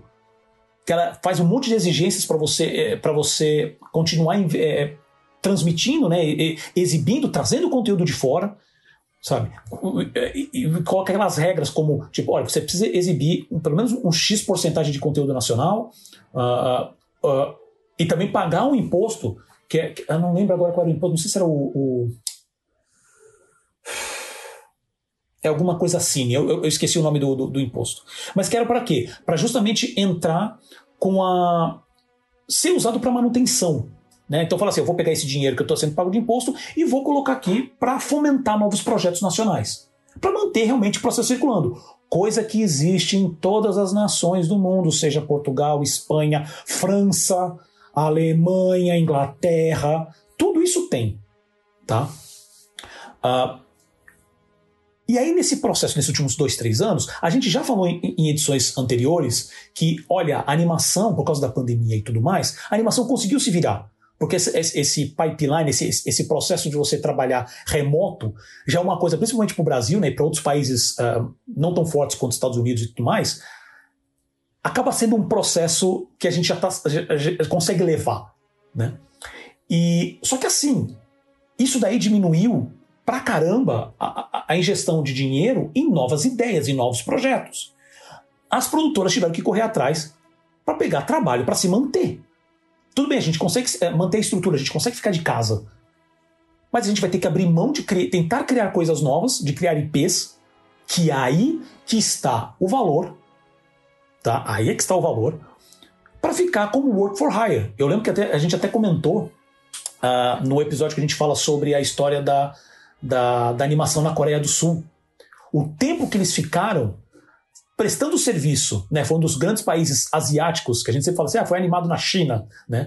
Não só na China, né? Mas a Coreia do Sul foi um dos grandes hubs ah, para exportar trabalho, para trabalho mais barato, obviamente, e é o que a gente está acontecendo aqui no Brasil e que ajuda bastante por causa do nosso, do nossa moeda que está super desvalorizada. Né? Eles acabaram tendo que, olha, vamos parar a produção de coisa nova que não tem investimento e vamos voltar a trabalhar só prestando serviço, que agrega menos valor não é com isso que a gente ganha. E eles deixam claro na discussão do painel. Eles pegam e falam assim: o, LAN, o, o, grande valor está no IP, porque com o IP a gente, a gente tem um controle sobre a marca, a gente tem toda a questão de licenciamento e exportação. E é aí que está o controle. Né? Senão a gente é só. É, só faz trabalho, é, é, é o trabalho mecânico, vamos dizer assim. Né? É, é o trabalho que, é, no mercado que a gente vive hoje, que é um, é, é um trabalho impressionante, um trabalho super difícil, um trabalho super específico. É, mas não é aí que está o valor, não é aí que vai gerar realmente o, o, quando o investimento começa a voltar. Né? A gente só, é, fica meio que parado, correndo atrás, esperando para que alguém venha fazer uma publicidade, que isso também é, voltou a ser um dos grandes. Uh, uh, um dos grandes mantenedores da produção de, uh, de, animação nacional, e eu sei que hoje está bem menor do que antigamente, tá? mas é, é acabou sendo prestado serviço para fora por causa do valor. E uh, eu já vou passar a bola para o Selby, porque senão eu vou começar a engatar num assunto no outro. É, e tem um problema também, que isso foi uma das coisas que foi bastante discutida, que é a questão da, da, da capacitação. E por causa da questão do, do, problema com o investimento, é o problema de que tem, a gente está perdendo talento. A gente tem aquele problema, a gente também já discutiu num programa, nos programas anteriores, onde uh, aqui no Brasil o pessoal é mais generalista. Né? E, e os mercados mais estruturados, que, tem, trabalham com IPs próprias, você acaba indo para essa questão mais uh, uh, mais específica, você acaba se especializando em mais coisas. Só que o que acontece? Principalmente também por causa da questão da, da desvalorização da moeda te, e, e, e por causa da desburocratização Hoje, uma empresa de fora consegue contratar qualquer pessoa aqui dentro, e vice-versa, tá? Também pessoa no Brasil consegue contratar é, é, força de trabalho fora do país de uma maneira muito mais fácil do que alguns anos atrás. Sabe, processo de transferência de dinheiro, você tem um monte de serviços que fazem isso cobrando uma taxa é, muito mais barata que bancos, por exemplo. Né? Então, se você, tem, é, se você tem esse processo, você tem um contrato, que aí você entra numa questão jurídica que é um pouco mais complicado, porque às vezes você não consegue é, dar um enforce nesse contrato, você não consegue realmente garantir que tudo que está ali vai ser cumprido. Mas uh, isso para ambos os lados, tá? Tanto o problema para o animador, né, para o funcionário, quanto para a empresa de fora. Mas o valor faz muito tá mais em conta. E se a empresa nesse processo ele começa a identificar bons animadores, bons uh, artistas de outros países, eles vão lá e contratam direto. Então tem muita, tem muita produtora aqui no Brasil que está perdendo funcionários bons porque vai ganhar em dólar, vai ganhar em euro. Estando aqui, não é nem tipo, antigamente tinha essa, essa dificuldade, né? Porque você tinha que ir para o estúdio. A gente já falou, a animação facilitou todo esse processo remoto né, de, de produção. Hoje os caras não precisam sair de casa. Ele tá trabalhando em casa, pra, usando a Copa Studio como exemplo. Chega, sei lá, chega a Disney e fala: Olha, eu quero te contratar. Você fica onde você tá, vou te pagar, você me entrega o trabalho. Só que ele recebe em dólar. Ele tá sendo, vai ser pago pela estrutura de salário de fora. Então, assim, Selby, eu quero pedir tua opinião, porque senão engatar um monte de assunto. Então você, vai, você vai ficar duas horas falando, né? É, a gente já e, conhece e isso. É, exatamente. E só isso é, aqui tudo é um caos, né? Isso é, é tudo um problema. Vou fazer um, um apanhado, porque eu acho que o que eles discutiram aí no painel, aí que a gente tá, pegou em cima da, da reportagem, é meio que um resumão de várias pautas que a gente já falou sobre animação brasileira e de todos os problemas. Eu acho, inclusive, que o tom até foi mais negativo se a gente for comparar com o que foi dito no dia da animação, no que foi dito também no Se Anima, lá pelo que eu vi, que era uma visão bem mais otimista sobre a produção brasileira, eu achei que nesse painel eles foram um tanto mais pessimistas, né? É, é lógico que, eu, eu entendo também, né, a gente está num cenário de terra arrasada, né, de pesadelo limpa-trilhos na questão cultural, mas a verdade é que mesmo quando era a época da, das vacas gordas, né, a, a política de, de, de, cultura ela não era mais adequada. Né? Ela era ainda. É, é, era o início de, uma, de, um, né, de um projeto, né, de uma política pública para a cultura que conseguiu bons resultados, mas ela não se sustentou. Né? Esse é um, é um problema grave do Brasil. Até o, a gente tem coisas muito boas, né, como teve da lei, lei do cabo, né, da TV a cabo, ali que tinha a porcentagem da programação nacional que tinha que constar na grade, enfim, todas essas questões, mas eu acho que, primeiro, a gente tem uma indústria de animação, a gente tem uma indústria do cinema. Eu, eu, eu já falei aqui que eu acho que essa, essa, essa, esse rótulo aí de indústria aqui para o Brasil ele não, não funciona. Né? O que a gente tem é uma indústria do audiovisual muito ligada na televisão, isso a gente pode dizer que tem, mas para o cinema não, é uma coisa muito menor, né? há um mercado, há um, uma demanda por isso, mas a gente não tem ainda uma estrutura adequada que eu acho que a gente possa chamar de indústria se comparado ao que a gente vê em outros países.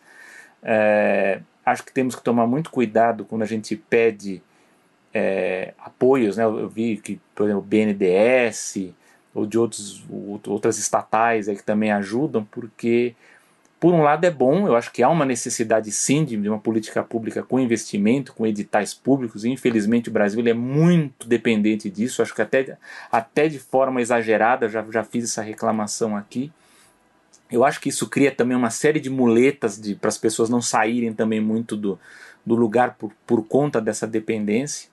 É, eu lembro uns 5, 6 anos atrás, ainda na, na, na época boa ainda de, de, fomento, que eu lembro que eu conversei com, com, animadores veteranos aqui, cujos nomes eu não vou revelar, mas eles falavam, falavam assim, tão logo acabe aí, encerre um tipo de fomento, para tudo, né? E um deles deu o exemplo até do Animamundi, falou, pô, o festival Animamundi, ele é muito dependente da Petrobras. Ele falou assim, eu acredito que tão logo a Petrobras aí por alguma razão não, não possa pagar, acaba o festival. E não pode, quer dizer, nossa, por tantos anos teve uma Petrobras por trás e, e mesmo assim o festival não consegue outras formas é, de se manter, né? Ou, é? Tem os estúdios aí, os grandes estúdios de fora que podem ajudar a, a, os canais de televisão, outras empresas, inclusive que licenciam produtos, tá? ninguém pode ali ajudar dentro da, da da, da logística da organização do festival para bancar, né, até usando aí outras outras outras funções aí das leis de incentivo fiscais, enfim, poderia poderia ir por aí, mas acaba sendo muito dependente de uma coisa só. O que eu acho que, que eu penso, né, que poderia ser ser feito é uma mistura de, de, de várias coisinhas que foram faladas aí na, na no painel, né? nós temos que ter uma política pública sim, com investimento, né, com, com os editais, acho que agora, agora, então que a gente está em terra arrasada, isso vai ser mais do que necessário, porque está todo mundo no chão. É, só que eu acho que a gente tem que ter política pública ligada às secretarias ligadas ao Ministério. A gente não tem o Ministério da Cultura, mas eu acho que isso é uma função de secretaria especial de um Ministério da Cultura, enfim, no setor cultural, que faça projetos como foi bem citado o projeto do Anima TV, porque ele é um projeto que traz pesquisa de mercado também, para ver o que, que agrada mais, o que está precisando, qual é a demanda, é, quais são as distribuidoras, quais, qual, qual, quais são os canais exibidores que a gente pode é, é, se atrelar, como que a gente pode fazer para vender esses produtos no exterior, como a Argentina faz, que ela participa dos eventos fora lá na Europa e nos Estados Unidos. Então acho que o Anima TV é uma função, uma, uma discussão que uma, uma secretaria ligada à cultura poderia ajudar muito. Temos o problema de capacitação, que eu acho que a gente já falou muito aqui na edição anterior. Temos o problema também do, do, do tamanho das nossas produtoras, né, que, que elas são pequenas, né, e eu acho que agora com essa questão também do câmbio, elas são muito prejudicadas, porque elas são os, os, profissionais eles são tentados a, a trabalhar para estúdios lá nos Estados Unidos ou na Europa, enfim, que pagam mais, né? Fica fica uma, uma comparação muito ruim para quem quer produzir aqui no Brasil, né? Fazer um, um projeto nacional. É... Enfim, aí tem a questão também do, do, do imposto, né? Que eu acho que aí, aí que eu vou falar, eu acho que aí, aí é que está o negócio. Eu acho que para que a gente tenha menos dependência desses investimentos estatais, né, menos dependência de editais, a gente tem que criar um mecanismo para que essas grandes empresas né, que, que, que trabalham com audiovisual, que, enfim, os streamings, né, Netflix, Disney Plus, enfim, como aconteceu com o cabo, elas contribuam para um fundo de audiovisual como é feito em outros países. Então, aí tem que não tem outro jeito, a gente tem que olhar para a Europa. E que elas funcionem também, e a gente também não pode cair no, no, não pode também se iludir muito, de que essas empresas elas também trabalhem num, numa dinâmica em que essas produtoras elas possam trabalhar de uma forma continuada. Não pode assim, ah, ficou pronto, foi testado, comprou, tchau, a produtora não vê o dinheiro, ela vê o dinheiro daqui tais anos, ela não consegue produzir mais porque ela tem que esperar mais um tempo. Então a, a, a produção ela também fica muito dependente, né, de, de, de uma série de fatores aí ligados a pagamento, né, a, a, esse investimento de produção. E a gente vê que, que as plataformas elas também criam uma série de normas draconianas também que prejudicam também ações de produtoras. Né? A gente vê a Netflix aí, eu estava lendo que, por exemplo, é, é, sei lá, uma produtora está produzindo uma série, ela não pode dizer que está produzindo para a Netflix, ela não pode usar o selo da Netflix, a marca, ela não pode, ela não pode informar os atores que aquela produção é da Netflix até que a Netflix autorize. E, e, e, eu acho que isso aí também afeta toda uma questão de negociação de trabalho, porque a gente sabe muito bem que a gente tá, tá, tá o efeito que é uma série lançada na, na Netflix para uma outra para um, outro canal de televisão, a gente sabe que, que, o efeito de exibição é diferente, né? a audiência é diferente.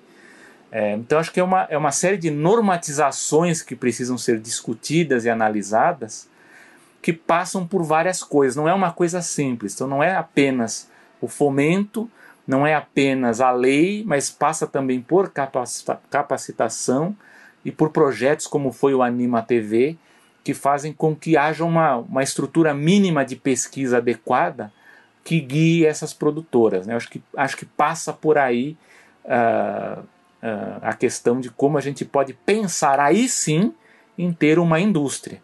Eu acho assim, não dá para pensar em uma indústria, é, um, um, país que a gente tem uma, uma falta muito grande de estúdios. A gente vê agora a Band, que, a TV Bandeirantes, que negociou agora o aluguel lá dos estúdios Veracruz né, para produção de programas, mas a gente não tem espaço para produzir. E se a gente olha para outros países, aqui mesmo, não vou nem falar de Europa, porque a gente vai falar, ah, vamos, então, só está olhando por lá para o hemisfério norte, vamos olhar aqui para o sul. A gente pega Argentina, pega Colômbia, uh, México, são países que investiram em estúdios, porque eles já viram de antemão que estava vindo essa, essa demanda por produção local, né? E abriram esse espaço. E aqui no Brasil a gente não tem isso, né? O que a gente tem, o que a gente está acostumando a ver é, são as plataformas aí, as, as produtoras, às vezes alugando estúdios das emissoras de televisão, né? Uma coisa louca isso, né? Então, porque não tem o espaço, né? Então é complicado a gente falar em indústria, né? Eu acho que tem todo um, um pacote aí de que passa por capacitação, passa por fomento, passa por gestão, é, eles até discutiram nessa questão do licenciamento, né? Mas, pô, mas como que uma produtora que às vezes tem oito pessoas vai trabalhar com licenciamento, né? Não tem, não tem estrutura, é uma coisa muito complicada, né? Então eu acho que vai, vai passar por uma...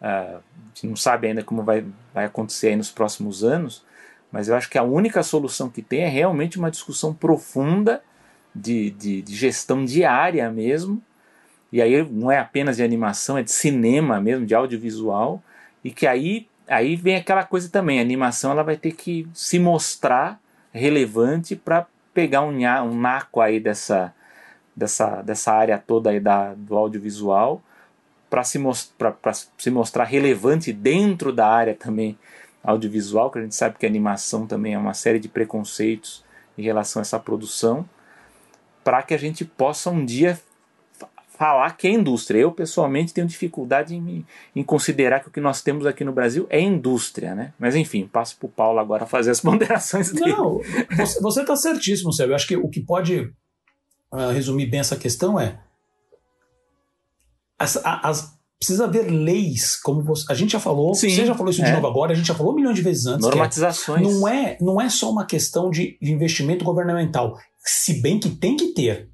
Eu não, acredito que não dá tirar. Ter, precisa e, ter. e o pior é o seguinte, agora vai ter que ter mesmo, né? O pior é, é isso. Né? Agora né? mais do que nunca. Porque caiu né? tudo, né? Exato, então... exato. Mas assim, precisa pensar num, num processo, nas leis, em, em diretrizes, para o investimento privado. Sim. Para que qualquer, qualquer um, seja uma pessoa. Uh, uh, a gente falou semana, acho que foi no episódio passado, sobre a questão da sofá digital que Isso. eles vão abrir para novos investidor, investidores, às vezes pessoa física. A gente Exato. falou em episódios atrás sobre. Uh, os, é isso que dá, quando você começa a pensar nas referências em tempo real, os nomes somem. Mas eu lembro que a gente fez um, um, um segmento específico na animação sobre aquela empresa de crowdfunding norte-americana. Né, que ela é focada em fãs, onde o fã vai ah, e investe né, nos projetos. A gente falou até de, de, um projeto de animação baseado num quadrinho meio que no ar. Uh, tem que ter alguma coisa assim também. Por que não? Né? Mas assim, o principal agora, porque isso daí acaba sendo um valor muito menor, a gente sabe disso. Né? Mas assim, de investimento privado pesado precisa ser. Só que isso, isso daí não adianta só chegar e falar assim: empresas, por favor, deem dinheiro. Seria o ideal, assim, seria um, um mundo maravilhoso, né? Mas assim, teria que ter diretrizes para que uh, haja uma segurança para esse investimento, para que o cara, para que o investidor olhe e fale assim, não, poxa, o governo está aqui também é, dando uma estrutura para que isso aqui chegue lá. A gente já falou de Coreia do Sul aqui, como é um exemplo mais recente, né? Mas esse exemplo tem em todos os países, inclusive na Europa como um todo. Que a gente tinha meio meio mal, mas a gente tinha também aqui, que foi completamente devastado. Então, é, e, e, precisa ter, acho que também, essa questão de união. Né? Isso também, eu lembro do Sérgio comentar isso também muito tempo atrás, que quando a gente estava falando sobre aquelas questões de, de ABCA e Abranima, né? sobre, sobre, organiza sobre é, não chega a ser sindicato, né? mas com associações, As associações né? que lidam, a gente fala de animação, não é só o cinema de animação, a animação como um todo. A animação como um todo envolve games sabe? Então é juntar tudo isso e uma coisa dá suporte para outra. Porque um monte de animador hoje trabalha com games, um monte de animador trabalha com engenharia, com medicina, sabe?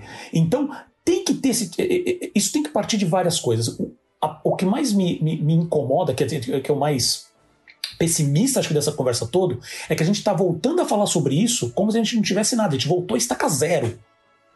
Mas, então, mas, Paulo, que já Paulo, tava, a estrutura é. que existia, só para terminar o um pensamento, a estrutura que existia, é, é, a, a, os, os, que chegaram numa estrutura razoável estão se debatendo agora para não quebrar o mínimo que tem. É. Sabe? Pode falar, Silvio, pode falar. Não, não só, só para esse, esse, negócio que você falou do, do investimento privado, a gente vê que a gente tem uma força criadora muito forte, né? O pessoal é muito bom, a gente, bom, a gente fala do menino maluquinho, a gente tem uhum. dezenas de produtoras aí fazendo coisas muito boas. E, e, e falo isso sem é, qualquer reserva, falar que o que a gente produz aqui tem coisas que estão ali comparáveis ao que a gente vê fora, né? nos Estados Unidos, no Japão, na Europa, coisas muito boas. Mas como eles falam no, no painel, assim, falta uma capacitação, porque às vezes até a empresa quer dar o dinheiro, ela quer investir. Eu vou dar um exemplo aqui, sem dar detalhes para também não comprometer a pessoa, mas que, que ela estava num grupo é, desenvolvendo um projeto. É, ela tinha um projeto muito bom, é, ligado inclu inclusive a um grupo internacional que estava dando uma consultoria. É, ela conseguiu marcar, a pessoa conseguiu marcar uma reunião com o diretor da empresa, aqui em São Paulo, é, mostrou, fez o pitch do projeto tal. O executivo adorou o projeto, só que aí chegou a questão do vamos discutir como é que vai ser a parte de execução desse projeto, né? E as perguntas que o executivo fazia, a pessoa não conseguia responder. Então ela falava assim: bom, mas para quem que é esse produto? É para criança? É para jovem? É para adulto? É, não, é para todo mundo. Tá, mas você quer distribuir primeiro aqui no, em São Paulo ou vai ser em todo o Brasil? Ah, não, vai ser em todo o Brasil. Tá, mas se é todo o Brasil, como é que você pensa? Qual é a estratégia para distribuir isso e a pessoa não sabe. Então a gente, não, a gente tem um problema muito grande nessa parte de, de, de gestão de projetos. Então você vê, e o cara, no final, que eu soube depois, é que a, a empresa desistiu. Porque era tanta complicação para saber como que, que o produto ia ser, né, é, ia ser vendido depois, ia ser distribuído, que a empresa ficou com o pé atrás e, e desistiu. Então acho que também tem um, tem um tanto disso também, né?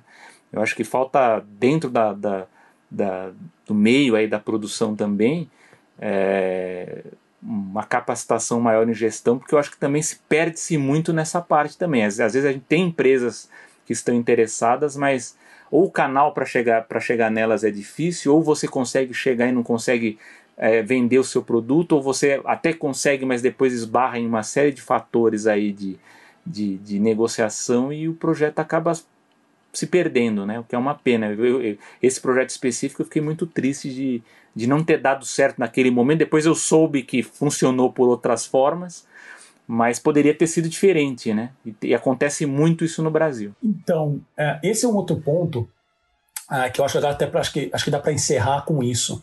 Que esse foi um dos pontos também que foram muito discutidos né, nesse, nesse painel, que é a questão da gestão. Isso é uma coisa é. que também a gente. É, acho que eu mencionei, devo ter mencionado um episódio muito lá atrás sobre essa questão, mas eh, que eles até mencionam aqui o, que o mapeamento do mercado de animação feito no Brasil, que a gente chegou a fazer um segmento sobre Sim. isso. Né, identificou algumas limitações do setor. Os dados identificaram que 48% dos gestores acreditavam que faltava expertise em gestão interna nas empresas, e 38% disse que um dos fatores limitantes para o crescimento da indústria seria a necessidade de melhor qualificação profissional. E agora, né, quando ele fala qualificação profissional, é justamente nessa questão de gestão. Então, é, é, é vamos dizer assim, são, são diretores, gerentes, uh, são os managers, né? São as pessoas que têm a visão mais macro do negócio. Uh, essa é uma parte muito complicada, porque é, eu tenho muito essa visão aqui no Brasil, uh, obviamente por todo o nosso histórico, são muito, às vezes são os artistas que falam assim, eu vou aprender, e eu, sei, eu falo isso por mim, porque eu sempre fui um cara que, eu sempre desenhei quando era, mas eu já comentei isso, né, eu sempre desenhei quando era moleque e tal, e obviamente a vida vai mostrando coisas pra gente, a gente vai desviando alguns caminhos, mas a animação sempre foi muito forte, e eu ainda tenho vontade de produzir. E o que me chama mais atenção, assim, o que, que realmente me. A parte da animação que me traz mais é justamente essa parte de criação. Qual é a história, qual é o personagem, como que vai ser o visual do, do, do, desses personagens, do cenário, como que a animação vai ser feita, a edição, que é, vamos dizer assim, essa parte criativa. Né? A gente fala criativo porque todo o processo é criativo, até a parte de, de negócios, é, parte jurídica, financeira, é tudo criativo. Né? Uh, só que assim, nesse processo, é, justamente para resolver esse problema tipo, poxa, eu não consigo, como eu vou conseguir dinheiro? Comecei a pesquisar sozinho, isso eu estou falando de anos, de, vou dizer até de décadas, 44, né? Uh, eu gosto disso desde que eu me conheço como, como adolescente, como lá, começo da vida adulta, né? nessa parte de tipo, deixa eu entender como é que o sistema funciona. E muito, eu nunca fiz, é, eu comecei na verdade a fazer uma pós, já faz uns anos também, é, em direção e produção de animação, mas só fiz uh, os seis primeiros meses porque realmente não estava legal. Né? E, mas tirando isso, não tem. Onde você vai aprender isso? A não ser que você já tenha algum contato muito próximo, já começa a trabalhar nisso, ou você vem de outras áreas do audiovisual e acaba caindo nessa, caindo, né? Caindo, acaba se, trilhando algum caminho que você chegue nisso, né?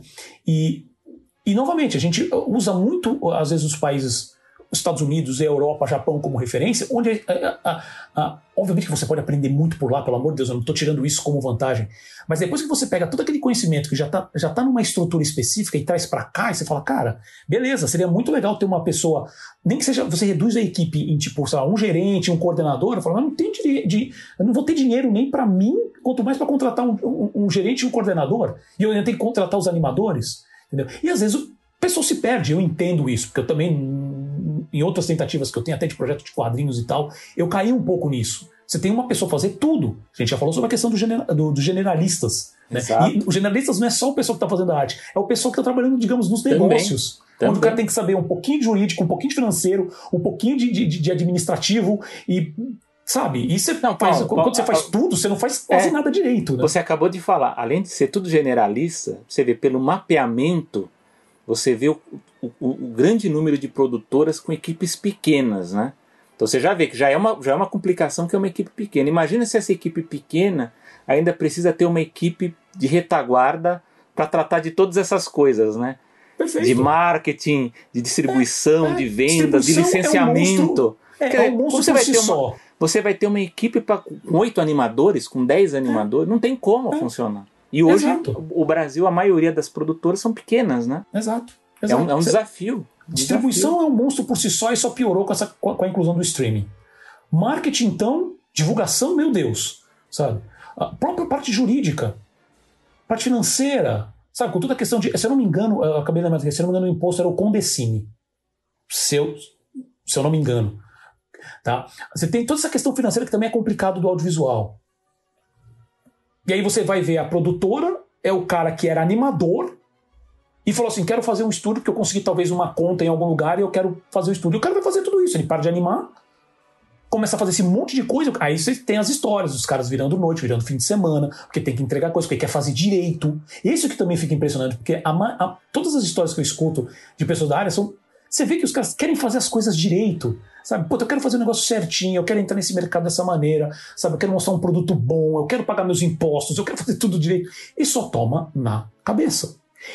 Dito isso, eu acho que né, um dos pontos que, que, que eu achei legal, que é uma ótima ação, e eu dou, uh, uh, eu dou meus parabéns assim para demorou, né? E tá começando, vai começar ainda, mas é já uma, uma, uma, uma ação muito legal para para a iniciativa cultural, a própria Campo 4, a própria Split e a Faculdade Melier, que eles vão lançar agora no começo de 2022 uma pós-graduação em gestão de negócios em artes digitais. É, né, então a Melier, né, que vai, vai, vai, contar com a estrutura da Melier, vai ser, é, vai ser um EAD, mas é um curso de 18 meses, tá? Uh, a gente vai colocar o link depois. Isso não é publi, tá, gente? Eles mencionaram isso. Ele é um curso que eu já conhecia, que eu já estou namorando em fazer, mas é que é meio, meio salgadinho. Melie, ajuda, ajuda a gente aqui, Melie, por favor. Entendeu? É um pouco salgado, mas eu entendo também. Não é um valor tão absurdo. Eu, eu tenho procurado uh, pós também em, em, AD ou, então algum MBA nessa área de entretenimento fora do país. Então, normalmente eu penso, em, eu vou direto para Estados Unidos ou então Europa, principalmente Inglaterra ou Portugal mesmo, França. É, obviamente que aí os custos vão para euro e vão para dólar, né? E na, na, na, Estados Unidos especificamente, você vai numa UCLA, né? que tem um, um MBA muito focado nessa parte de entretenimento, que eu gostei bastante da, da, da, da grade, mas é um não sei, quanto, não sei quantos mil dólares, nem lembro mais, acho que dá, no total do curso dá quase 70 mil dólares, alguma coisa assim. É muito grotesco sabe? Então, tô, com esse namoro tá mais distante.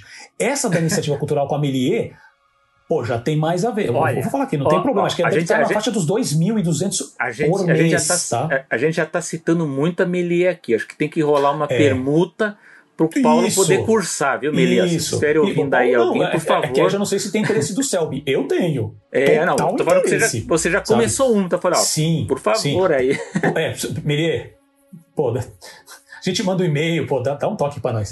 é, mas assim, brincadeiras à parte, é, assim, eles, têm uma estrutura, eles estão com uma estrutura até com os profissionais. Eu vi a grade deles de, de, de, de aula muito, muito boa. Parece estar realmente muito interessante. Vai ser a primeira turma, obviamente que a Meli vem se mostrando nos últimos anos com uma, com, que realmente está investindo nessa parte de capacitação Tá, isso é muito bom. Então, que era uma coisa que estava faltando. Né? Eu quis começar, a minha ideia inicial com a animação era justamente falando isso. Porque, cara, com todos os amigos que fazem é, podcast de animação, né? Mas, e até sites, pô. O Selby mesmo, com o Animation Animagic, há um tempão atrás, e torcendo porque o Animation Animagic vai voltar. Não sei se é para falar, mas estou torcendo para que isso aconteça. Estamos aqui para dar todo o apoio. É, o Selby mesmo é, é um cara justamente que vem da área mais acadêmica, ele tenta trazer mais informações ah, não mais informações, não fato também necessariamente de, de ah, eu, sei mais que os outros, mas eu estou trazendo informações que às vezes as pessoas vezes nem sabem, né, porque não tem acesso. E ele, justamente por todo o histórico dele de pesquisa, ele traz. É, e eu quis com a animação isso, falei assim, poxa, todo, você tem vários podcasts ótimos, pop animado, pod cartoon, agora eu vou puxar o saco dos amigos mesmo, tô nem aí.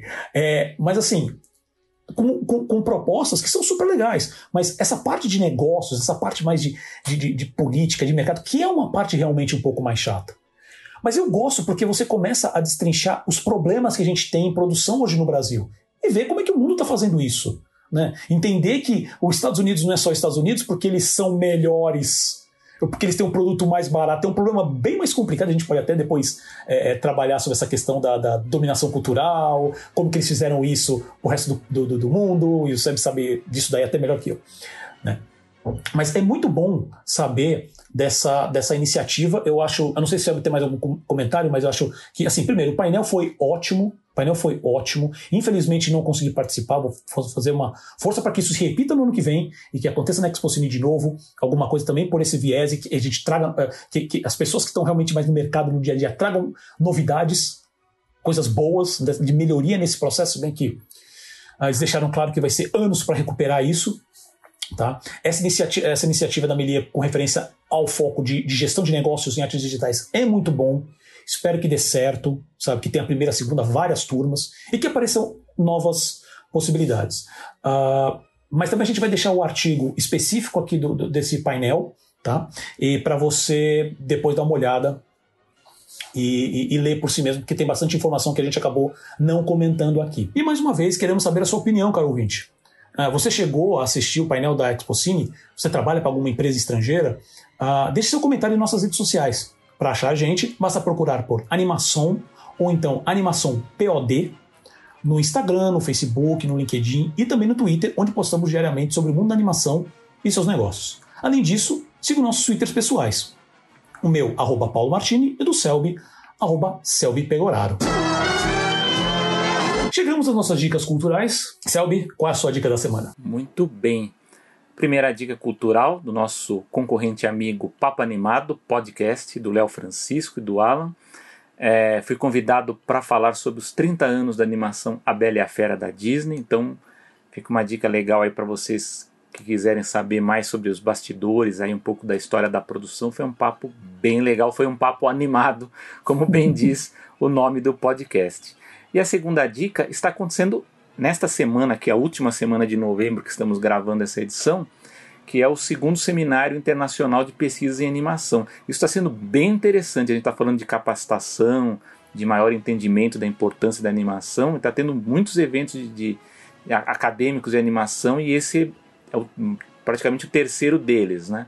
Então, para quem quiser acompanhar, tem um canal no YouTube do, do KA de animação, né? Que é C-A-A-D, D de dado, né? C-A-A-D animação que é um canal criado com animações desenvolvidas por alunos e professores da Escola de Belas Artes da Universidade Federal de Minas Gerais. É bom que saibam que lá na Federal de Minas Gerais há um curso de graduação né, de, de cinema de animação, né, um, dentro ali da graduação de, de artes visuais existe, existe essa habilitação e está tendo muitas apresentações. O que eu quero vou ver agora na, durante a semana se eu consigo acompanhar.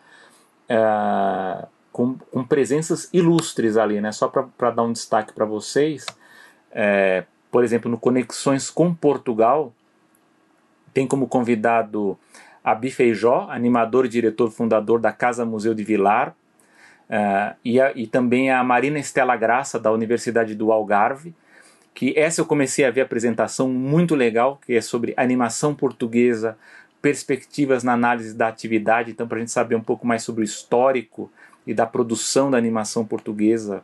É, isso me interessa bastante. Então, já, esse, isso, isso já está no YouTube. E há também conexões com a França. Né? Então, tem como convidados a, a Ida Del Solar, uh, também teve o encontro com Michel Ocelot, que é um animador também, né? Uma, uma discussão mediada pelo Marcos Magalhães. O Sylvain Chomet, também animador francês, também diretor de filmes. Então, por favor, fica aqui uma grande, uma forte dica cultural aqui, que é esse segundo seminário internacional de pesquisas em animação lá da Escola de Belas Artes da Federal, da Universidade Federal de Minas Gerais. Essas são as minhas dicas, Paulo. Perfeito. O meu, a minha dica de hoje é mais é, mais popular, vamos dizer assim, para quem é fã de animação. Paulo é do povo. Se... Pelo amor de Deus. Como diria, diria nosso amigo, amigo Bruno, eu sou só um telespectador médio. E então, minha dica seria, por favor, a, aproveitando que tem a, a, que agora o Netflix lançou a série live action né, do, do, do anime Cowboy Bebop, por favor, assistam ou reassistam o anime que está no Netflix completo. Tá? É, é, o que eu estou fazendo, já, já Mas você assistiu agora. o novo? Não, então, eu tô querendo rever, ah. porque eu já vi ah. muito tempo atrás. Falei assim, não, eu quero rever para depois ver a série.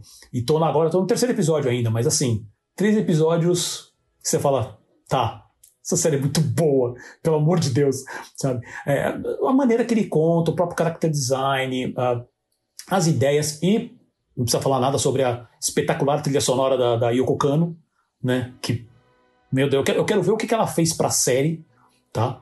Porque a trilha, assim, cada episódio é um se você ficar só na trilha, você vai embora. Né? E são personagens extremamente carismáticos, são histórias. Você tem um, um, uma, é, é uma, é uma série fechada, né? Não sei como vai ser agora, se a série vai for bem ou não, não sei, mas é uma série fechada, então são 26 episódios de 20 minutos, sabe? São, normalmente são, você tem um grande arco, mas você tem é histórias fechadinhas, então dá para você ver com calma, sabe? É um clima, sabe, super gostoso, uma coisa meio no ar, meio sci-fi, meio faroeste, tem tudo ali na série, sabe? Então, por favor, se você ainda não, não teve a oportunidade de assistir ou está na dúvida, assista. É para mim um dos, um dos, melhores animes que tem hoje, sabe? Na minha opinião, na minha humilde opinião, sabe? Então, por favor, assista, que é muito, muito, muito divertido. E chegamos ao fim de mais uma animação. Sabe, meu amigo, algum comentário final? É, os nossos ouvintes ouviram aí os fogos aí na, no. Enquanto o Paulo falava, nosso amigo Bruno Fernandes falou aqui nos bastidores que o Santos se safou. Então talvez seja isso, né? Ah! então faz sentido. Tá, tá isso. É o pessoal, é o pessoal comemorando do UFA. Né? É, então. Então, é beleza. Então tá. Então, assim, eu vou fazer um comentário rapidinho aqui, porque provavelmente, é, assim, o, o episódio da semana que vem é o último desse, dessa temporada né? E talvez a gente faça algo diferente, sabe? Talvez a gente comente, tipo, como foi o ano, então vai ter uma estrutura um pouco diferente do que vocês, é, nossos ouvintes estão acostumados. Acho que vai ser uma coisa interessante. A gente vai falar de alguns assuntos que a gente é, gostaria de ter coberto e por, por prioridades acabou não dando. A não ah, ser que apareça alguma bomba e alguma novidade aí que a gente é, vai ser é, forçado se a comentar. Coisa, isso, isso. A gente vai colocar, mas assim vai ser, acho que vai ser algo mais, mais leve, vai ser um bate-papo mais, mais divertido. Tá? Para encerrar o ano esse ano também que foi, meu Deus do céu, uhum. terrível, de uma nota esperançosa para o próximo ano. A gente espera que as coisas dêem uma. Por mais com, com, com variantes aparecendo aí, eu espero que o, o, nosso, o nosso, como é que é? A minha referência hoje, que é Atila Yamarino, falou assim: antes de todo mundo uhum. ou se desesperar ou falar que tá tudo bem, vamos dar umas duas semanas até sair os primeiros resultados, é. sabe? Vamos com calma, porque assim já tem muita coisa que tá andando e continue usando máscara e ficando e isolando, sabe? Essas coisas da raiva. Então é isso. Então, então eu tomei meu reforço coisa... hoje, viu? Tomei minha Pfizer aqui, inclusive tô com tu... o braço dolorido aqui. Tu então... tomou a terceira? Não, na segunda, porque eu tomei a Janssen, ah, né? segunda. Ah, então tá, hoje tá, São tá. Paulo tá. liberou tô... a no reforço. Entendi, entendi. Eu já estou pensando na minha terceira, que provavelmente vai sair só para fevereiro, se nada mudar. É, mas tudo bem, estou focado na terceira. Hum.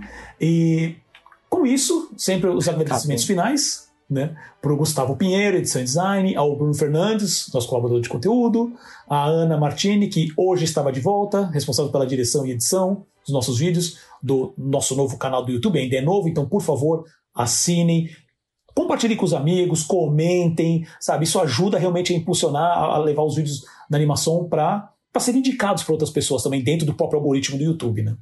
E, obviamente, se você também não, não gostar dos vídeos, comente. Esse feedback é sempre bom para a gente melhorar. Tá? Também mandamos agradecimentos para nossos apoiadores, Renan Frade, Regina Martini, Marlon Soares e Orlando Orlandi.